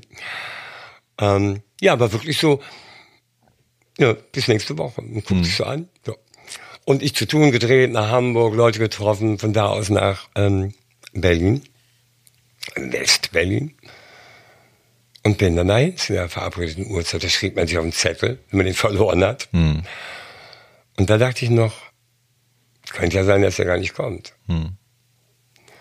Und dasselbe hat er auch gedacht. Und dann bin ich rein und er saß da in der Bar. Und das war ganz toll. Dann haben wir hier ähm, ich bei Freunden gewohnt, hatte da mit übernachtet, ähm, vier Tage am Stück verbracht. Also einfach nur äh, verliebt sein, sich Berlin angucken. Er war noch nie in Berlin. Es hat ja so einen Mehrwert, ne? diese Geschichte, die er kannte, aber nicht gefühlt hatte, was das bedeutet mit der Trennung. Ich habe ihm viele Dinge gezeigt. Ähm, dann sind wir abends sogar ins Theater gegangen. Äh, da wollte er unbedingt mit. Ich sage es aber auf Deutsch. Ja, da macht nichts. Ich habe ihm dann vorher ein bisschen erzählt, worum es geht. Saßen wir zusammen im Theater, Händchen gehalten. War ganz toll. Schön. Und ähm, ihr seid dann dann wieder getrennte Wege gegangen oder habt ihr dann direkt auch geguckt, dass Nee, ihr ist zurück nach London. beisammen bleibt? Und nee, er hat ja, hat ja in, in London gearbeitet. Ah ja. Was hat er gemacht? In Köln. Im äh, äh, Vertrieb von ähm, Printmedien. Ah, okay. Mhm. Und naja. Nee, dann war Fernbeziehung natürlich. Und das war, ja, das war am Anfang nicht so leicht, weil mein Englisch war ganz gut, aber nicht zu vergleichen mit heute. Hm. Weil ich hatte ja Norwegisch als zweite Muttersprache, also Deutsch-Norwegisch. Ähm, Französisch auf dem Gymnasium. Ich habe ein zweisprachiges Baccalaureat bilingue. Mhm. Und Englisch fiel so ein bisschen ab. Aber man kriegt ja auch so mit durch Popkultur immer. Klar. Aber das ist was anderes, äh, wenn man sich nicht sieht nur am Telefon spricht. Mhm. Für Leute, Skype, nein, nur hören. so wie heute beim Podcast, nur hören, nicht gucken, nicht anfassen. Ähm, also war es ja relativ teuer, die Ferngespräche, oder haben sie mal abgewechselt? Jesus, ja. Und ähm, naja, muss auf Englisch. Und das war okay, aber wenn du wirklich über Ambivalenzen, über Gefühle, über Abgründe sprechen willst, dann musst du es halt auch lernen am Telefon. Das ging. Wir sind ja viel gependelt. Mm, ich mehr nach London, weil als Freiberufler habe ich ja auch mal frei. Ja, und hast wahrscheinlich auch mehr Kohle, oder nicht? Ja. Ja, ja du halt auch nicht schlecht verdient, ja, aber wahrscheinlich ja. ja. Äh, wobei, hm, die Verdienste beim Öffentlich-Rechtlichen sind nicht annähernd so, wie viele sich das vorstellen. Was ich später erst gemerkt habe, durch meine Dufte-Karriere bei Sat 1, mit gehen ja daneben Schillerstraße und so. Ach so, so kann man ja auch verdienen. Na toll. Ich habe hm, Dinger gemacht für ein paar hundert Mark und so. Das war okay, aber ich war nicht reich, nicht hm. annähernd. Und ne, das ging schon. Immer viel gependelt, hin und her, immer häufiger. Ja. Schön. Und dann bist, hast du die Entscheidung gefällt, tatsächlich nach London zu ziehen, ne? der Lindenstraße auf Wiedersehen zu das sagen? Das hat natürlich eine Vorgeschichte, weil er mir erzählt hat, dass er HIV-positiv ist. Ach, da schon? Ja, ah. sind wir am Anfang. Sonst hätte ich es auch als Verrat empfunden. Also wenn man sich verliebt, ne, das muss ja. man auch erzählen. Ähm, und ich kannte viele Freunde, die positiv waren. Ich war da schon auf vielen Beerdigungen gewesen. Das war ja hoch der AIDS-Zeit, ja, auch bei uns in Deutschland. Ein Albtraum. Also das kann man wirklich nicht beschreiben. Was, mhm. äh, gut, ein paar Jahre vorher war es vielleicht noch schlimmer, aber ähm, also eine Hysterie, eine Ängstlichkeit, eine, eine Bedrohung, auch von politischer Seite. Stimmt. Ähm, es war ganz schlimm, auch, auch Misstrauen unter schwulen Männern und so, was mache ich jetzt? Und ach, der sieht doch ein bisschen komisch aus, vielleicht sollte ich nicht mit dem so ne. Aber es da, war ja auch konstanter Verlust einfach. Ne? Ja, also konstanter Verlust. Aber es, ich finde, ein sehr großer Verlust ist auch die Angst hm. vor dem Verlust. Hm. Ne, zum Thema, ich mache dann mal weiter. Also Kinder, es ist echt schwierig. Hm. Covid jetzt ist auch kacke. Aber lass uns einen Weg finden. Oder über die Ängste sprechen. Es war, es war schlimm, es war schrecklich. Und es war abzusehen, also, dass die Party für denjenigen nicht ewig weitergeht damals. Mhm. Es gab die ersten Medikamente, aber die hatten sehr viele Nebenwirkungen. AZT war ja ein Horror. Ja, ja. dann gab es irgendwie noch was und mhm. das habe ich nicht ignoriert, aber da war ich eben so wieder kämpfen. Ähm, Love conquers all, ne? also Liebe mhm. besiegt alles. Habe ich ja nicht wirklich geglaubt, ich wäre nicht blöd. Aber die Hoffnung, die Kraft, die hatten wir beide.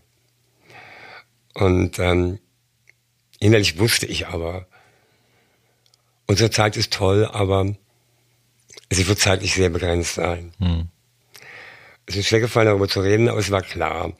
Naja, und dann habe ich gedacht, okay, ähm, dann werden wir die Zeit intensiv nutzen. Und dann habe ich wieder Lindenstraße aufgehört. Es wurde auch falsch kolportiert. Die Leute haben gedacht, ich habe aufgehört, weil ich so bedroht wurde.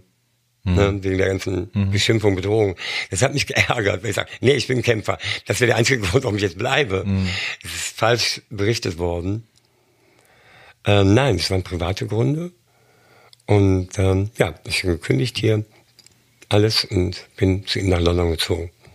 Die haben Carsten Flöter als Cliffhanger quasi oder als Geschichtsauflösung nach Australien geschickt, mhm. äh, fängt ein neues Leben an. Genau. War da quasi geparkt ja, war eigentlich raus.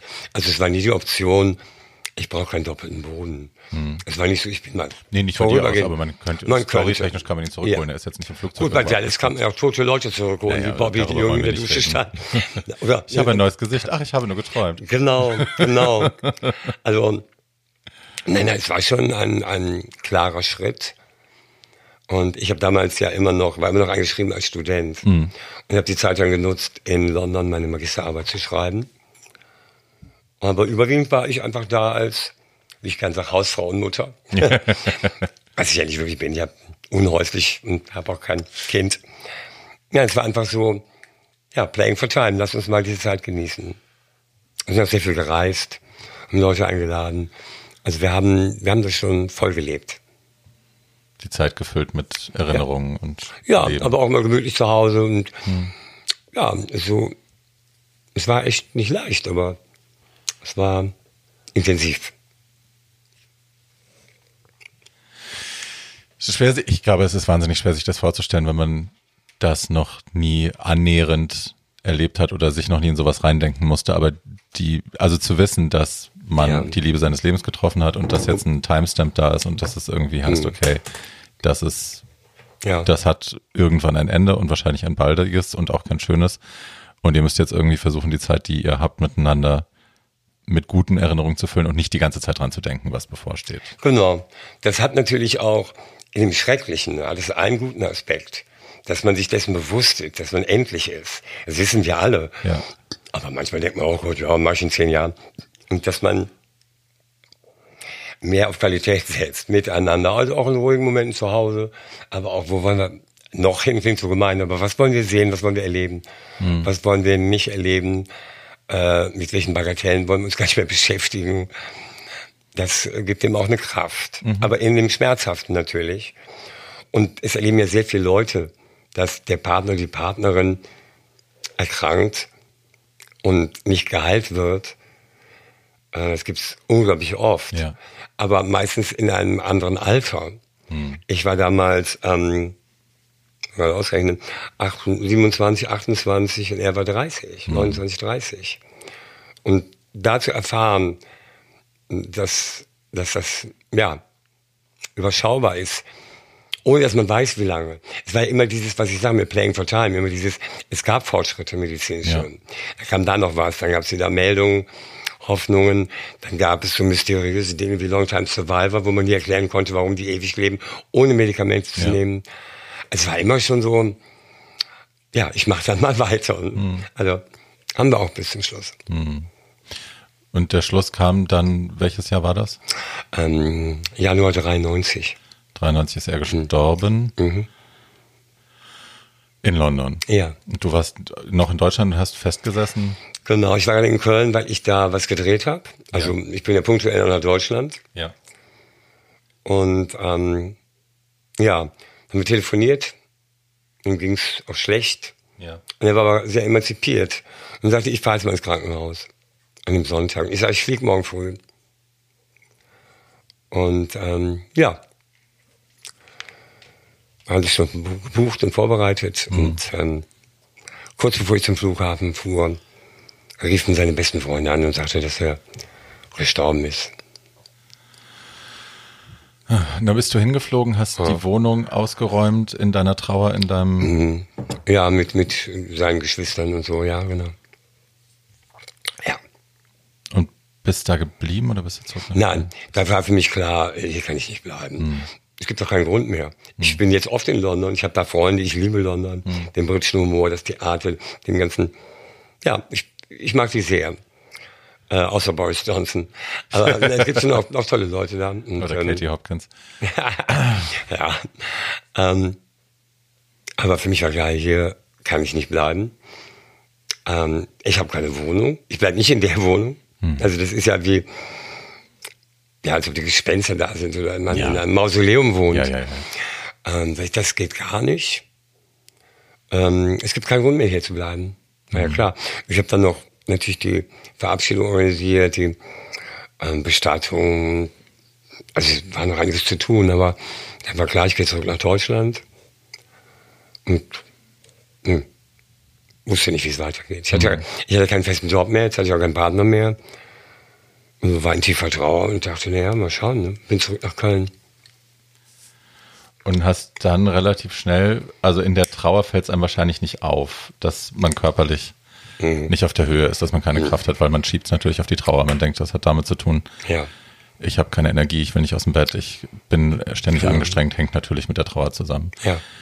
Was war dann der Punkt, wo du gemerkt hast, mit mir ist irgendwas körperlich nicht auf dem, irgendwas läuft schief? Das war Karnevalsdienstag 1993. Also der Tag praktisch nach dem, nach dem Höhepunkt, also der, der Postkoitale, das Abfeiern. Und ähm, in Köln ist es schwer, dem Karneval zu entkommen. Entweder fährst du woanders hin oder sonst. So. Ja. Und ich lag wirklich tagelang zu Hause heulend im Bett. Bin dann aber Karnevalssonntag, glaube ich, oder Rosenmontag mal in so eine Stammkneipe gegangen. Das war natürlich ein Riesenfehler. Also, lalalala. Was guckst du denn so traurig? Komm mal her. Ich, ja, ja. Ich wirklich so, Gott. Mit, die sind ja nicht verkehrt, die sind richtig, ich bin hier verkehrt. Ich bin sofort wieder nach Hause und dachte, das wäre eine tolle Idee. Und ähm, dann war Karnevalsdienstag und ich merkte, also irgendwas stimmt hier nicht. Das merkt man einfach so innerlich. Mhm. Und ähm, da waren ja auch die Arztpraxen wieder auf und bin dann hingegangen zu meiner äh, Hausärztin und die machte mal Untersuchungen, guckte mich an, sagte, Sie sind hochanämisch und was nicht alles. Sie müssen sofort ins Krankenhaus. Mhm. Und dann bin ich ähm, Karnevalsdienstag, Feilchendienstag in die Uniklinik in Köln gefahren. Das kann ja eine Notaufnahme auch noch. Ja, also es ist ein Comedy. Film. Das ist ja pure Comedy. Du sitzt da, also wirklich, weil die sagt, wir müssen sofort dahin. Und überwiegend kommen ja Notaufnahme Leute vorbei, äh, die besoffen, also besoffene Lappenclowns mit gebrochenen Beinen, das Tanzmariechen mit einer blutigen Nase, aua, aua. Und ich saß da und fing auch an zu lachen. Ich sagte, das ist ein Fellini-Film, Ja. was hier läuft. Ja. Ähm, da war also so eine Frau in so einem Tigerkätzchenkostüm, die wurde auf so so einer Trage reingebracht, hat sich scheinbar im Suff die Beine gebrochen. also das war sehr speziell, ja. Und dann gab's so Untersuchungen und dann gesagt, bleiben Sie meditiert. Ja, wurden weitere Untersuchungen gemacht und dann bekam ich nach ein paar Tagen zwei Diagnosen. Ähm, die eine, dass ich HIV-positiv bin und die andere, dass ich Morbus Hodgkin habe, einen Lymphdrasenkrebs. Double Whammy. Mhm. Und die haben dir auch da, gleich dazu gesagt, dass sie nicht beides gleichzeitig behandeln können. ne? Ja. Es gibt entweder oder. Du Ja. musst dich jetzt entscheiden. Ja, nacheinander. Song, Tor 1 oder 2, so war's. Äh, Nein, es war klar, du musstest erst den Krebs besiegen. Ähm, weil es gab eben nicht so viele retrovirale Medikamente. Und das hätte sich versendet unter der Chemotherapie, um es mal böse zu sagen. Ähm, und beides war ja bedrohlich. Das eine war so ein bisschen auf kürzerer Strecke, der Krebs, und das andere auf einer längeren. Ja, und dann haben die zu mir gesagt, äh, das müssen wir behandeln mit ähm, einer Chemotherapie. Und die waren, das war echt, die waren echt gut.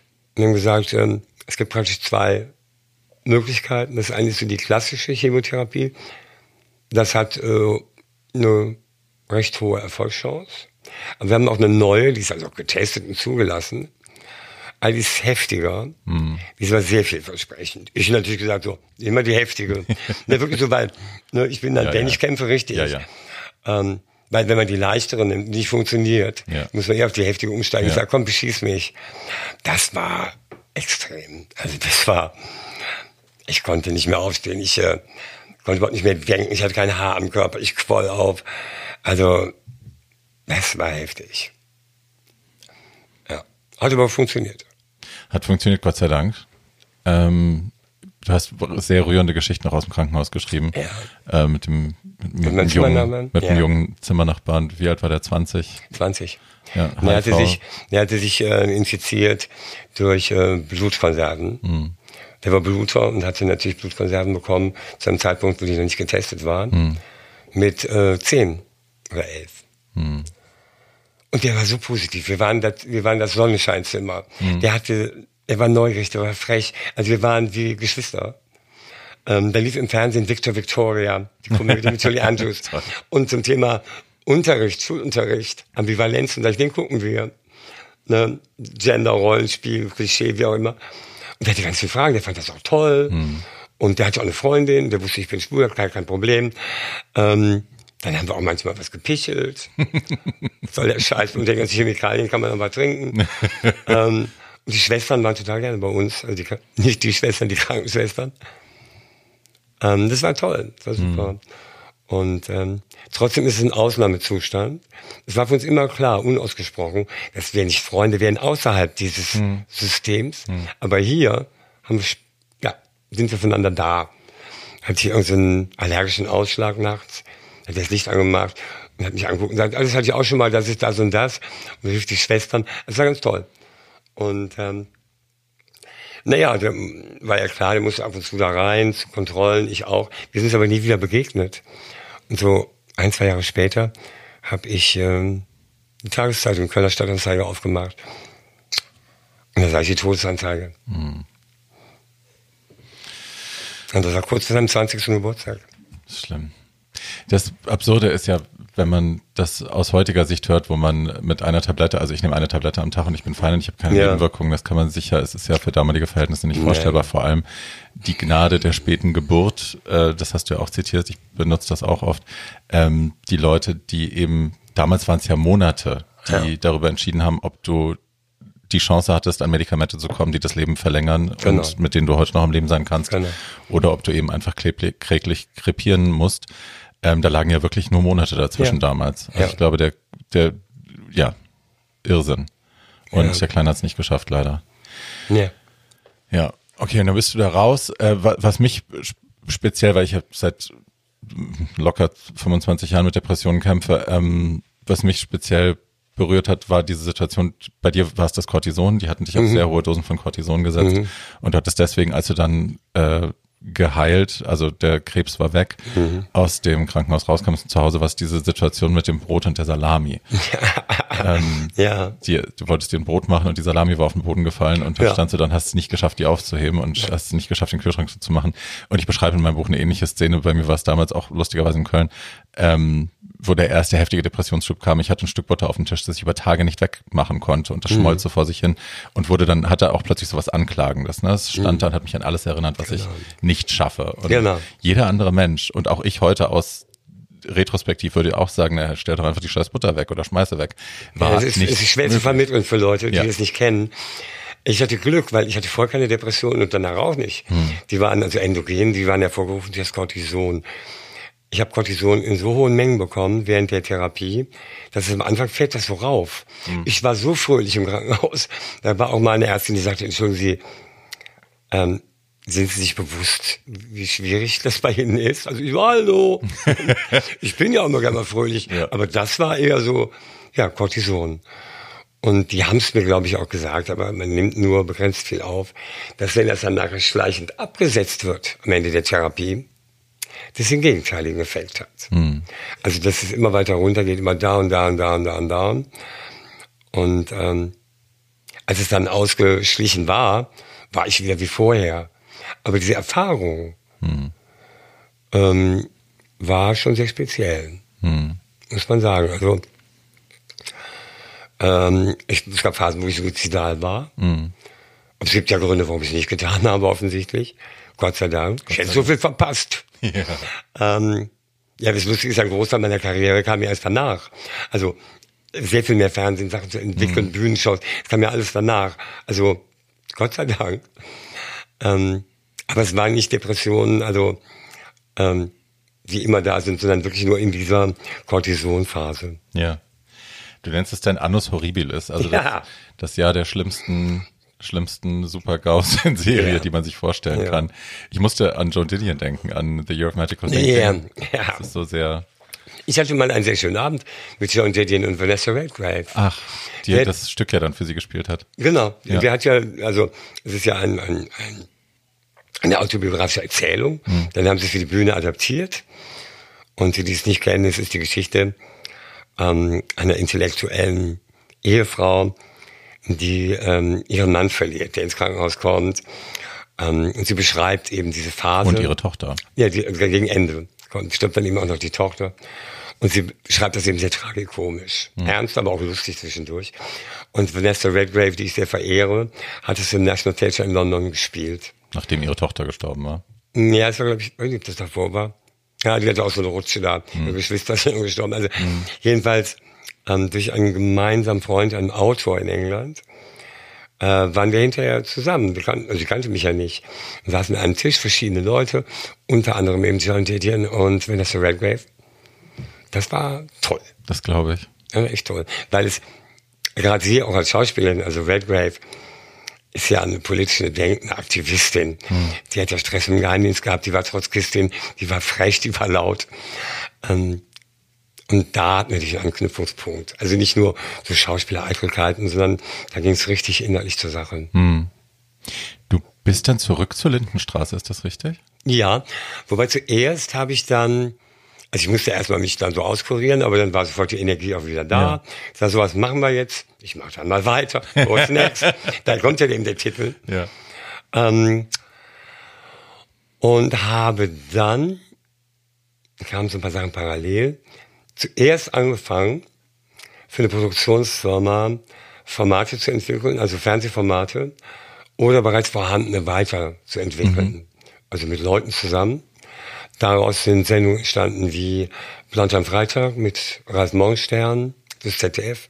Kaffeeklatsch. Genau. Genial daneben. Genau, na, genial, daneben war ich nur Gast. Okay. Aber ähm, Schillerstraße ist auch aus der ähm, ja, das war im Prinzip schon da. Ich habe nur an Feinheiten mitgearbeitet.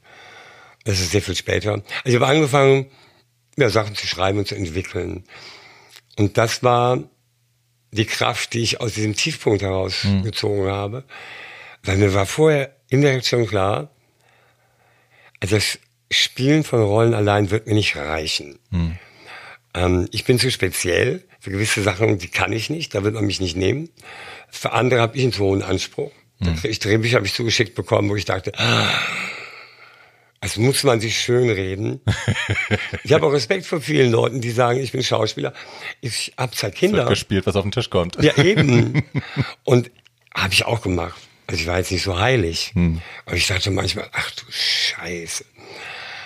Ähm, und das aus, aus dieser Krise ist es dann auch entstanden, ich sag, ich muss eigene Sachen auch mal entwickeln. Ich kann ja nicht immer nur da sitzen und warten. Francis Ford Coppola hat noch nicht angerufen, ich muss schon was machen. und da sind so Sachen daraus entstanden. Und dann hat Hans Geissendorfer, der hatte mich immer wieder gefragt, weil äh, der lebt auch in London, wie es der Zufall will. Wir haben uns also in London mal getroffen und er hat immer wieder gefragt, willst du nicht mal zurückkommen zur Lindenstraße? Und ich mal, nö. ich liebe das, war eine tolle Zeit, aber nö. Und ähm, nachdem ich eben die anderen Sachen hatte, also ich habe Hörspiele gemacht, ich habe Sendungen entwickelt, ich habe Bühnenshows gemacht, ich habe die Rosa Sitzung, also die erste schwul-lesbische Karnevalssitzung Deutschlands Ja. mitkreiert, die dann Herr von Sinn moderiert hat, weil es gab keine Frau. War das aus dem Gloria? Ich erinnere das aus dem Gloria. Ja, ja, genau. genau. Wahnsinn. Und das, Das wurde dann direkt vom WDR übernommen als Fernsehsendung. Ich habe da noch, ich, wie gesagt, ich habe ja 98 ein Dreivierteljahr in Köln gelebt. Ja. Äh, diese ganzen alten Viecher, die es heute wahrscheinlich gar nicht mehr gibt, Wanda Rumor, Annette Küppersbusch, Genau. Pelle Pershing. Genau. Kannst du dich an diesen, äh, mit Sondheim im Bett, an diesen Abend erinnern? Das war, glaube ich, mit Sondheim im Bett. Da haben sie alle, alle, die ich gerade genannt habe, haben Sondheim gesungen. Ja, ja, ja, ja. Glaube ja. ich auch in Gloria. Ja. Das war damals mein erstes schwules Revue-Programm, wo ich mich reingetraut habe alleine. Ich war sehr einsam in Köln. Ähm, aber der hat mich nachhaltig bewegt, der Abend, der war toll. Ja. Genau, also Rosa-Sitzung. Das, aber Genau. Also ich hatte so Sachen schon so entwickelt, war dann mit Hans Geissner veressen, er hatte mich eingeladen und da sagte er nochmal, willst du nicht, er hat dann eine Idee, zurückkommen und ich wirklich so gar nicht aus Eindruck, so, ja, weiß nicht, hm. Und dann hab ich wieder für den Rotwein.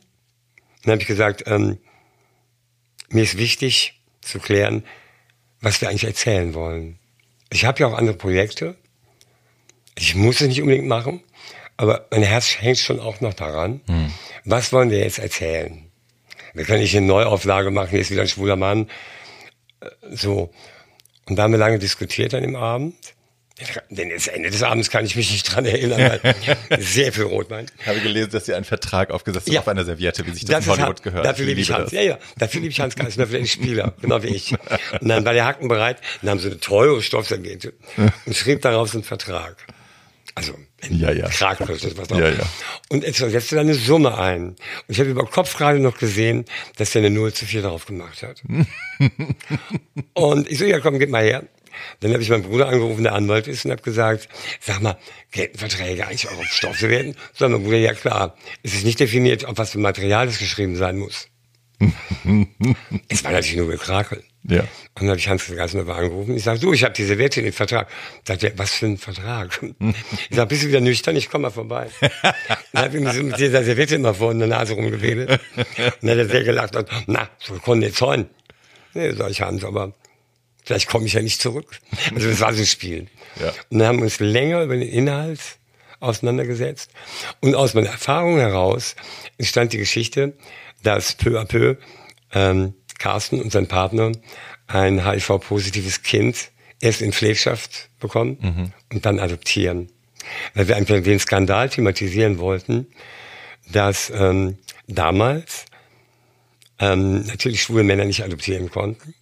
Ein Single konnte unter verschärften Umständen adoptieren. Was ja völlig bekloppt ist. Also ein schwuler Mann kann theoretisch ein Kind adoptieren, zwei, ein Paar sind, nicht. Ja. Das war damals so. Und ähm, was aber gerne genommen wurde, ich sage jetzt so zynisch wie es ist, nehmen Sie doch ein HIV-positives Kind in Pflegschaft, die gehen nicht so gut weg, ne? Mhm. Bei, bei der Bourgeoisie. Mhm. Also genauso verfickt zynisch war die Haltung. Ja.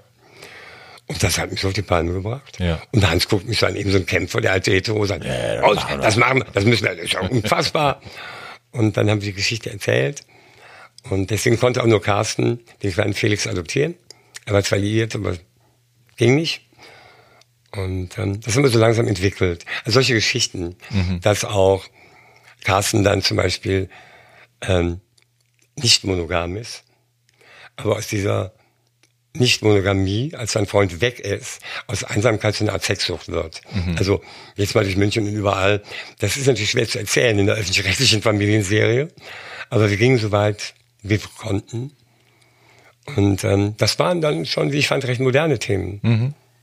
Ich fand die Lindenstraße eh, was die Themenauswahl anging, eh immer recht modern. Ja. Also die haben ja, haben sie ja auch von nichts, sind ja auch von nichts zurückgeschreckt. Gar nichts. Das war immer nur, viele junge Leute hielten es dann halt nicht für hip, weil das Haus genauso aussah wie das Haus, in dem die aufgewachsen sind. Ja.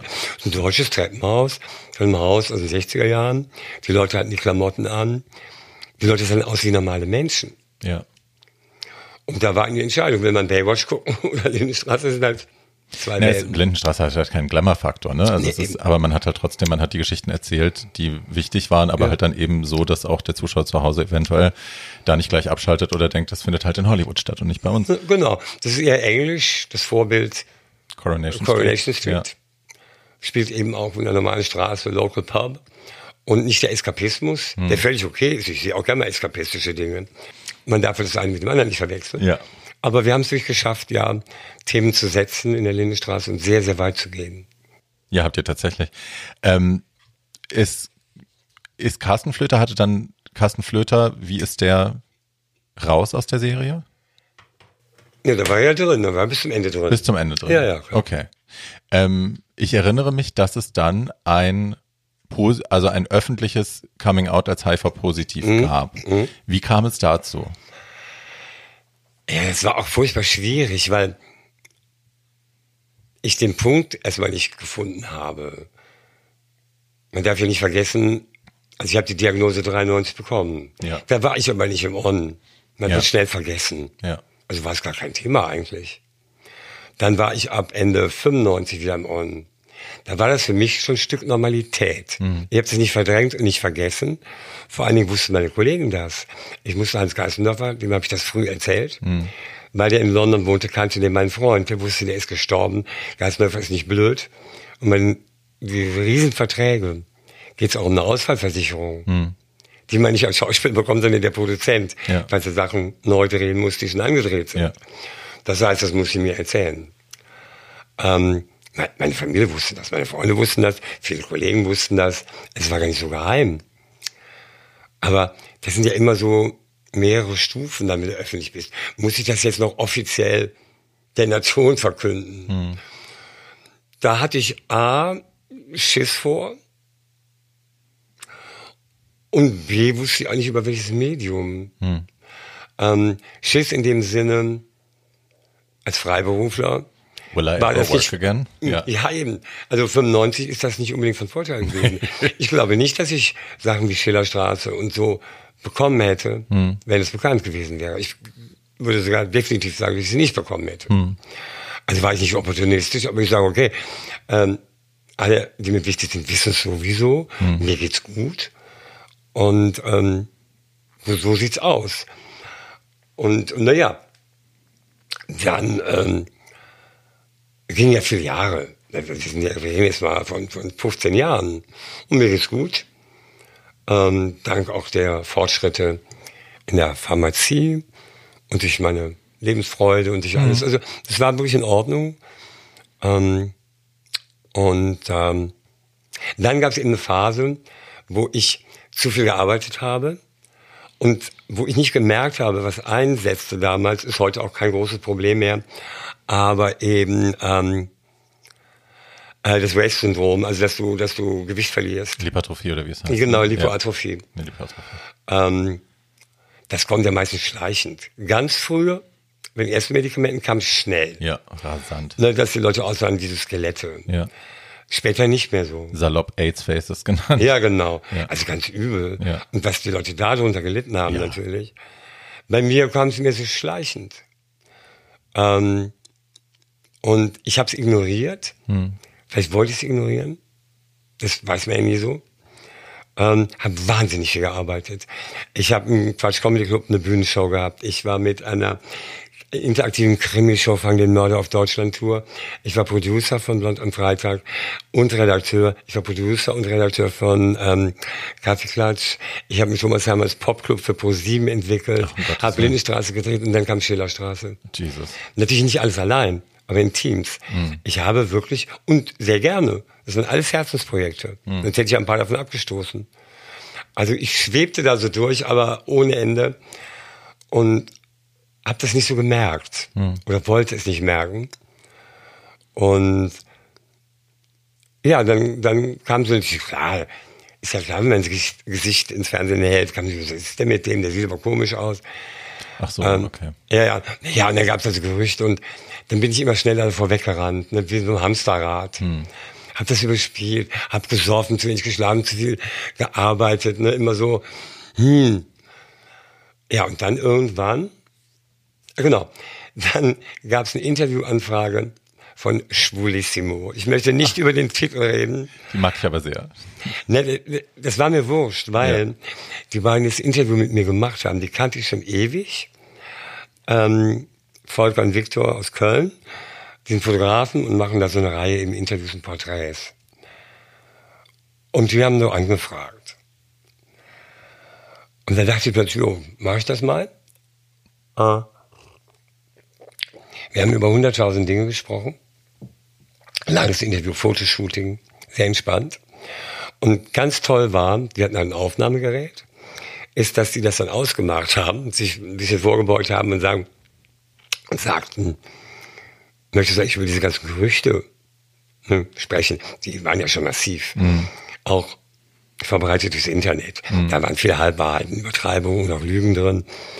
Aber im Kern war da schon ordentlich was los. Möchtest du darüber reden? Und ich so intuitiv, ja klar, mach ruhig das Gerät wieder an. Ich So, hm? Und ich wusste jetzt nicht voyeuristisch. Das war mein Problem in den Jahren davor. Ähm, ich bin ja von der Boulevardpresse auch richtig gejagt worden. klar, bist du. Mit Paparazzi und Fotografen und also schreckliche Dinge. Und da habe ich nur gedacht, ich bin Kämpfer. Solche Schweine, so läuft das hier nicht. Dass ihr mich in so eine Ecke treibt, damit ich nachher in der Bildzeitung äh, Auflagenfutter bin. Ja, ich ja, habe davon nichts. Ähm, ihr macht eine blöde Überschrift, die soll dann auch nett gemeint sein. Oh, wie mutig. Und lacht euch ins Fäustchen. Und da habe ich wirklich so gesagt, nein, das mache ich nicht. Ich rede nicht mit der Boulevardpresse, ähm, egal was ihr macht. Und die haben mir schon auch geschadet. Aber wirklich äh, mit, mit Lügen, es gab dann noch eine Unterlassungserklärung. Also da war die Hölle los. Und plötzlich sitze ich da mit Schwulissimo und sage, okay. Und dann haben wir geredet, die haben mir das zum Gegenlesen geschickt. Und es war genau wie wir es gemacht hatten. Es war eigentlich die zehnte oder elfte Frage in so einem langen Interview. Und da habe ich schon unsere Pressestelle und mein Management vorgewarnt. Was ich aber nicht gewusst habe, die Bildzeitung hat ja überall ihre Finger drin. Klar. Und am Tag, bevor dieses Schwulissimo ausgeliefert wurde, stand es fett Headline Bildzeitung. Ach, Ja, was okay ist. Da, das war ja okay. Das dürfen sie auch. Sie dürfen ja nur, da, sie müssen dann daraus zitieren. Und jetzt, liebe Zuhörer, kommt ja meine Pointe. Die Bildzeitung muss auf der Titelseite Schwulissimo schreiben. Also das war ja schon anarchisch, finde ich. Egal, wie man welche Zeitung findet. Wie das Magazin Schwulissimo berichtet. Ich will geil, wie geil ist das denn jetzt? ähm, dann wollten die natürlich auch mit mir exklusiv darüber reden, also verschiedene Boulevardmedien. Und da habe ich gesagt, nö, ist da steht alles dran. Könnt ihr doch da ab, abdrucken. Und da gab es eine sehr bewegende Geschichte, die ich auch in meinem Buch erzähle. an dem Tag, wo es dann erschien, Ach, der Schaffner. war ich genau, war ich äh, in den bayerischen Voralpen auf dem Weg nach Salzburg zu den Festspielen. Um mich mal ein bisschen zu sortieren, weil ich dachte, oh, oh, Salzburg, roter Teppich, ich muss mich mal ein bisschen sammeln. Und war also versteckt eigentlich. Nee, dann fuhr ich mit so einem Bummelbändchen da durch Bayern über die Grenze nach Salzburg. Und irgendwie in der Pampa, so ein Regionalzug, kam ein, was man früher Schaffner nannte, ich glaube, sie heißen jetzt Zugbegleiter oder sowas, kam zu mir hin, guckte sich mein Ticket an, ging ein paar Meter weg, kam zurück, guckte nochmal, aus der Ferne. Und ich dachte, hm, merkwürdig. Er guckte nach links, er guckte nach rechts, kam auf mich zu, beugte sich leise vor und sagte, das finde ich ganz toll, was Sie da gemacht haben. Ich hätte nicht die Kraft dazu.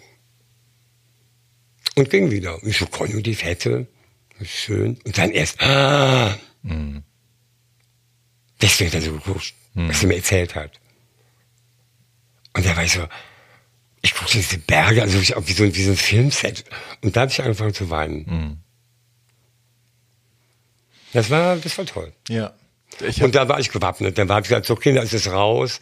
Ich muss natürlich hunderttausend Leuten erklären, dass es mir gut geht. Das heißt, positiv nicht dasselbe wie AIDS ist.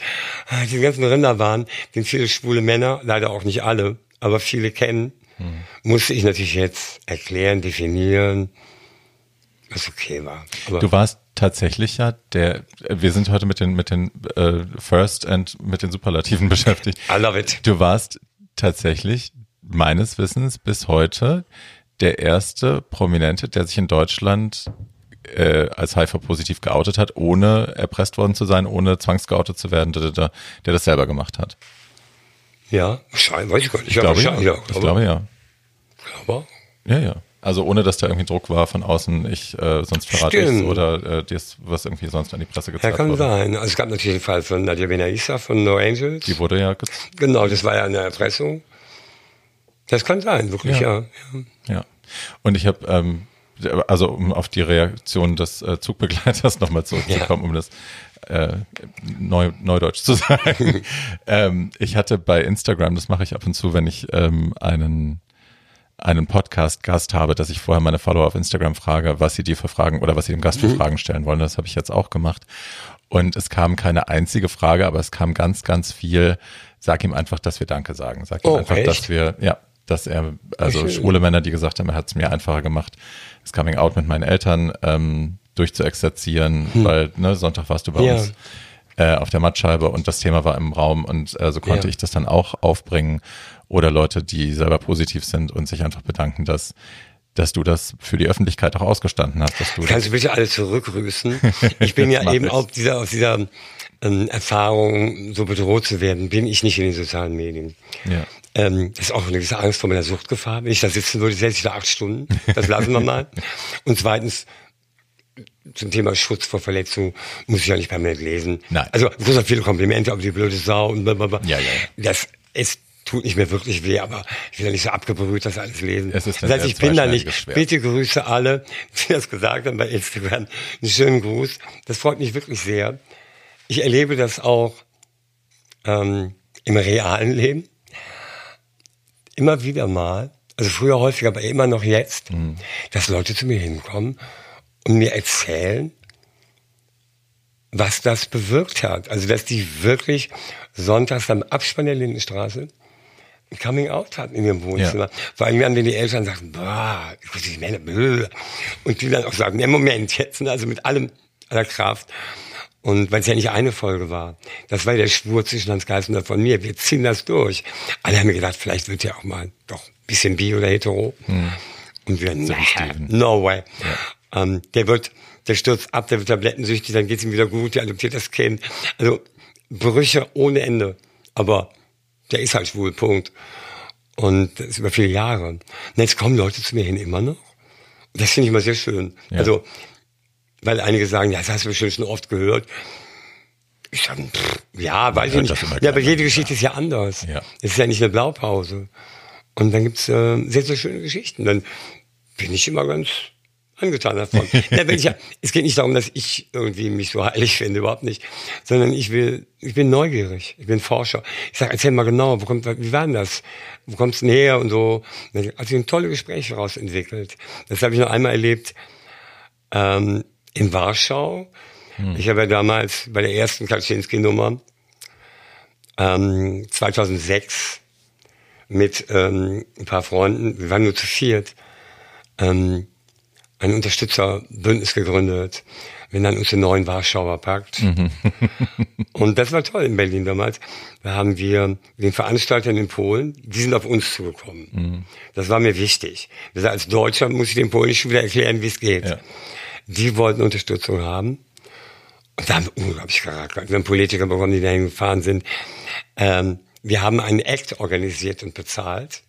Jimmy der war Somerville. Deswegen, Jimmy Somerville. Das ja. ist ja deswegen wichtig. Du sagst, Act ist ja echt jetzt nicht wichtig. Der war deswegen wichtig, weil ähm, die Demo, es war nie klar, ob die überhaupt legal ist wenn nicht zugelassen wird. Hm.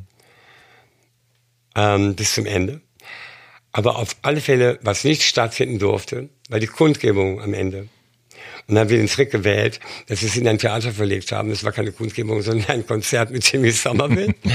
ähm, Natürlich haben dann Leute gesprochen. Also es war natürlich, wir haben ja. die verarscht. Und Jimmy Somerville erstmal raus und fuck that government. Und wir so, yeah. das heißt, der Trick war, dass wir den dann ähm, organisiert haben und bezahlt haben.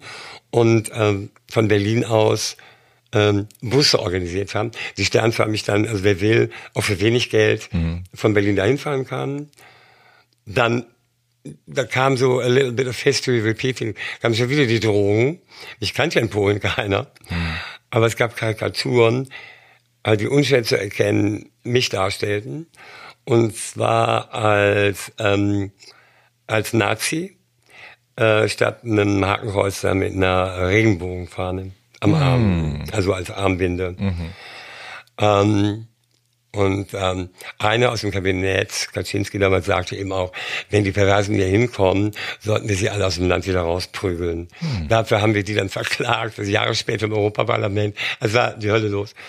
Und ähm, dann musste ich hinfliegen, weil die Sachen fahre ich mit dem Bus, die halten den Bus an der Grenze so lange auf.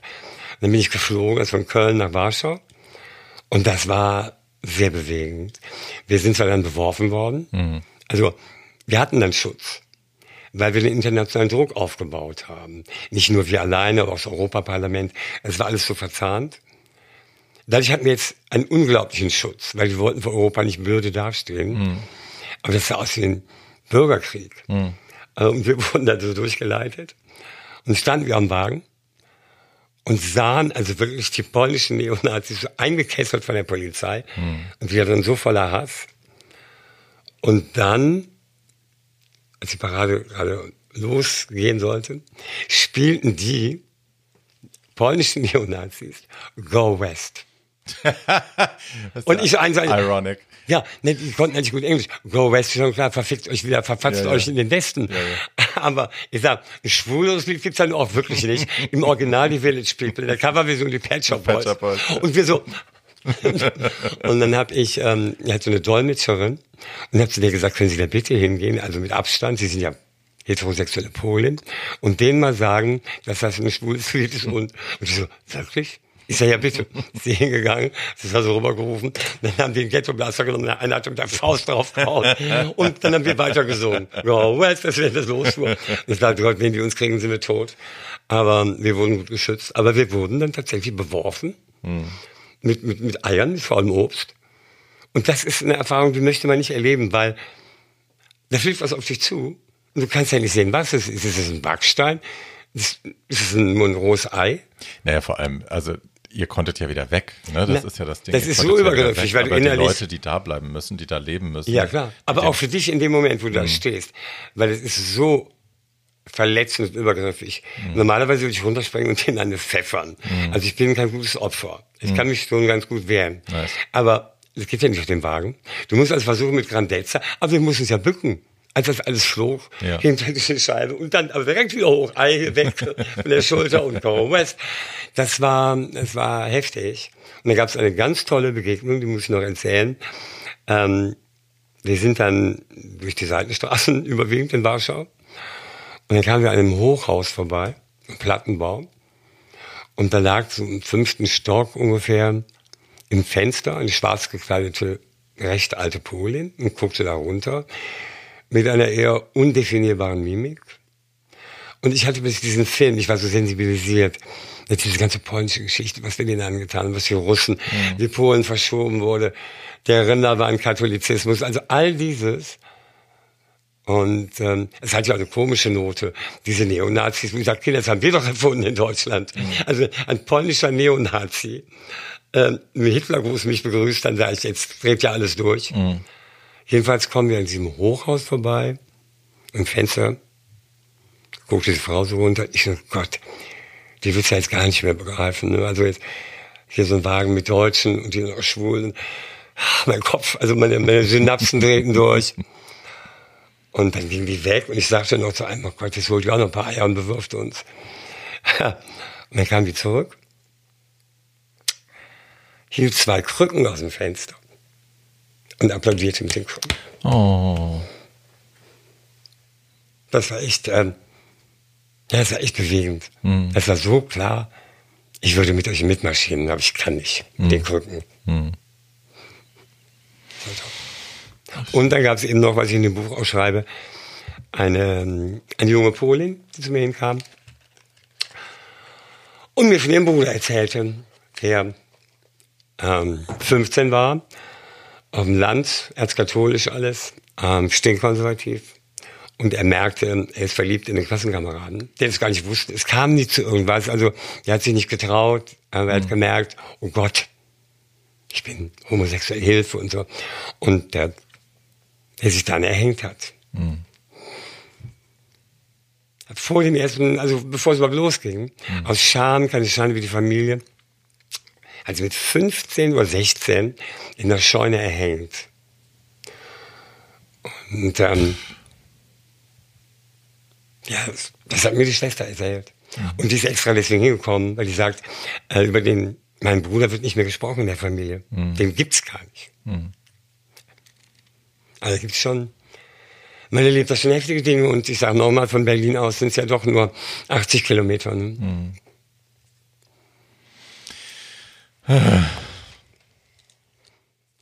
Aber ich habe doch lustig gehabt im Leben. Können Sie mal Scherz erzählen? Nein, es ist wirklich so ein bisschen schwierig, wenn du solche Sachen erzählst. Es ist nicht schwierig, weil ich bin im Alter, wo ich sage, ich sage ja meine Wahrheit, was ich empfinde, so. Es ist nur ein bisschen schade, wenn Leute mich kennen und sagen, ich habe so eine Naturkomik und Rhetorik, ich liebe Situationskomik. Ähm, für mich geht das alles gut zusammen. Hm. Aber natürlich war der Preis für diese Autobiografie, dass die Anfragen aus dem eher schrägen, unterhaltenen Bereich substanziell zurückgehen. ja. Also, ist halt so. Ne? Ja. Aber da war schon also auch ähm, Einnahmeverlust lange vor Corona. Was machst du denn jetzt? Was macht denn Mit dir einen Podcast. Na, doofe Kuh. Ist ja auch hochdotiert. Ja, es gibt Kaffee und mhm. Wasser. Eben, ist toll, man darf rauchen, super. Äh, Wie geht's denn weiter für dich? Also, genau habe ich das ja noch nie gewusst. Ähm, ich hatte ein paar Projekte angeleiert. Ganz mhm. konkret war, basierend auf meiner Autobiografie, ähm, eine Art Lesung slash Show zu machen. Mhm. Also eine Lesung, ist ein bisschen der Aufhänger. Aber ich sage auch immer, die Leute können ja auch zu Hause Buch selber lesen. Es basiert dann darauf, ich will nicht zu sehr ins Detail gehen, aber schon mhm. auch mit Einspielung, mit interaktiven Momenten. Mhm. Ich würde wahrscheinlich zehn Prozent lesen und dann sagen, ach, apropos. Ähm, auch mit den schrägen, den lustigen Momenten. Mhm. Das ist keine trutschige Veranstaltung. Ich will, dass die Leute nachher sagen, ich liebe das Leben. Mhm. Der Öker ist eine gut gelaunte Sau, hoch die Tassen, so. Und das war alles in Planung. Dann kam Corona. Und ja, alles Essig. Ist immer noch. Weil die Veranstalter können das nicht buchen, weil sie nicht wissen, du musst ja ungefähr sieben, acht Monate im Voraus mindestens buchen. Mhm. Und die wissen nicht, wie die Auflagen sein werden, wie sich das rechnet. Mhm. Und das war dann direkt weg. Diverse Moderationen weg. Alles live, Bühne. Mhm. Zwei Drehtage weg zu einem Zeitpunkt, wo gar nicht mehr gedreht wurde. Jetzt kann man ja wieder drehen, ist aber das Projekt abgesagt worden, mhm. weil die Hauptdarsteller alle jetzt in anderen Projekten sind. Also es ist schon, es hat schon ziemlich reingehauen, aber ich ähm, arbeite an Dingen. Es klingt mir so geheimnisvoll, aber nein, nein, ich erzähle Dinge nicht, bevor sie nicht klar nein, sind. Natürlich nicht. Das heißt, ähm, in the long run bin ich dran. Ja. Gut. Ich sage es nochmal, Georg Uecker, ich mache dann mal weiter, erschienen im Fischer Verlag, gibt es als Taschenbuch, kann man kaufen. Ich packe einen Link in die Shownotes, dass ihr das nicht bei Amazon bestellen müsst, weil Amazon ist böse. Packen Link zum Prinz Eisenherz Buchladen hier in Berlin. Ganz genau. Dann könnt ihr schön ein schwules Geschäft unterstützen, wie sich das dir hört. genau, und danach direkt in Toms Bar abstürzen. Hast du noch irgendwas, was du loswerden willst, mein Schatz? Irgendwas, was Ach, du flaggen so willst? Nein, also ich... Ähm ich habe ja keine Botschaft im Sinne, oh, hast du was vorbereitet? Ein kleines Schüttelreim? Nein. Ich, ähm, nö. Ähm, ich mache dann mal weiter, bleibt mein, mein Projekt. Ähm, es hat oft genug Punkte gegeben, wo ich das nicht wusste. Mhm. Ähm, und es wird zu mir kommen. Oder auch nicht, aber ich glaube schon. Und das, ich muss jetzt ein bisschen längerfristiger planen. Eben weil, weil Covid eben so unlustig ist. Und ähm, ja, ich finde, ähm, das Leben bietet Optionen, also auch in dieser Zeit. Zum Beispiel das Lernen in einem Umgang miteinander. Mhm. Ich hoffe, dass ein Teil davon bleibt. Wie miteinander, wie Respekt, wie mhm. dass Spuren davon bleiben. Ich glaube, die Zeit nach Covid wird eine etwas andere sein. Weil nach Covid wird noch sehr lange dauern. Mhm. Es wird vielleicht mal einen Impfstoff geben, es wird lange dauern, bis alle durchgeimpft sind. Also der Spaß ist nicht in ein paar Monaten vorbei. Mhm. Er wird sich verändern, geht ja jetzt auch schon mehr als vorher. Ähm, dass man sagt, vielleicht lernen wir was daraus. Im Umgang miteinander, das gilt für alle, aber auch für schwule Männer. Mhm. Nö. Klingt jetzt schon wie das Wort zum Sonntag, oh mein Gott. Irgendwer kann sich mal in den erzählen. Ähm, nö. Ähm, und ja, da ich nicht bei den sozialen Medien bin, könnt ihr jetzt alle Lobhudeleien und Wüstenbeschimpfungen an Frau Ausbruch, Breakout, Barbier, Barbie, äh, Instagrammen schicken. Ansonsten äh, viel Spaß noch und äh, schönen Herbst. Tschüss. Tschüss.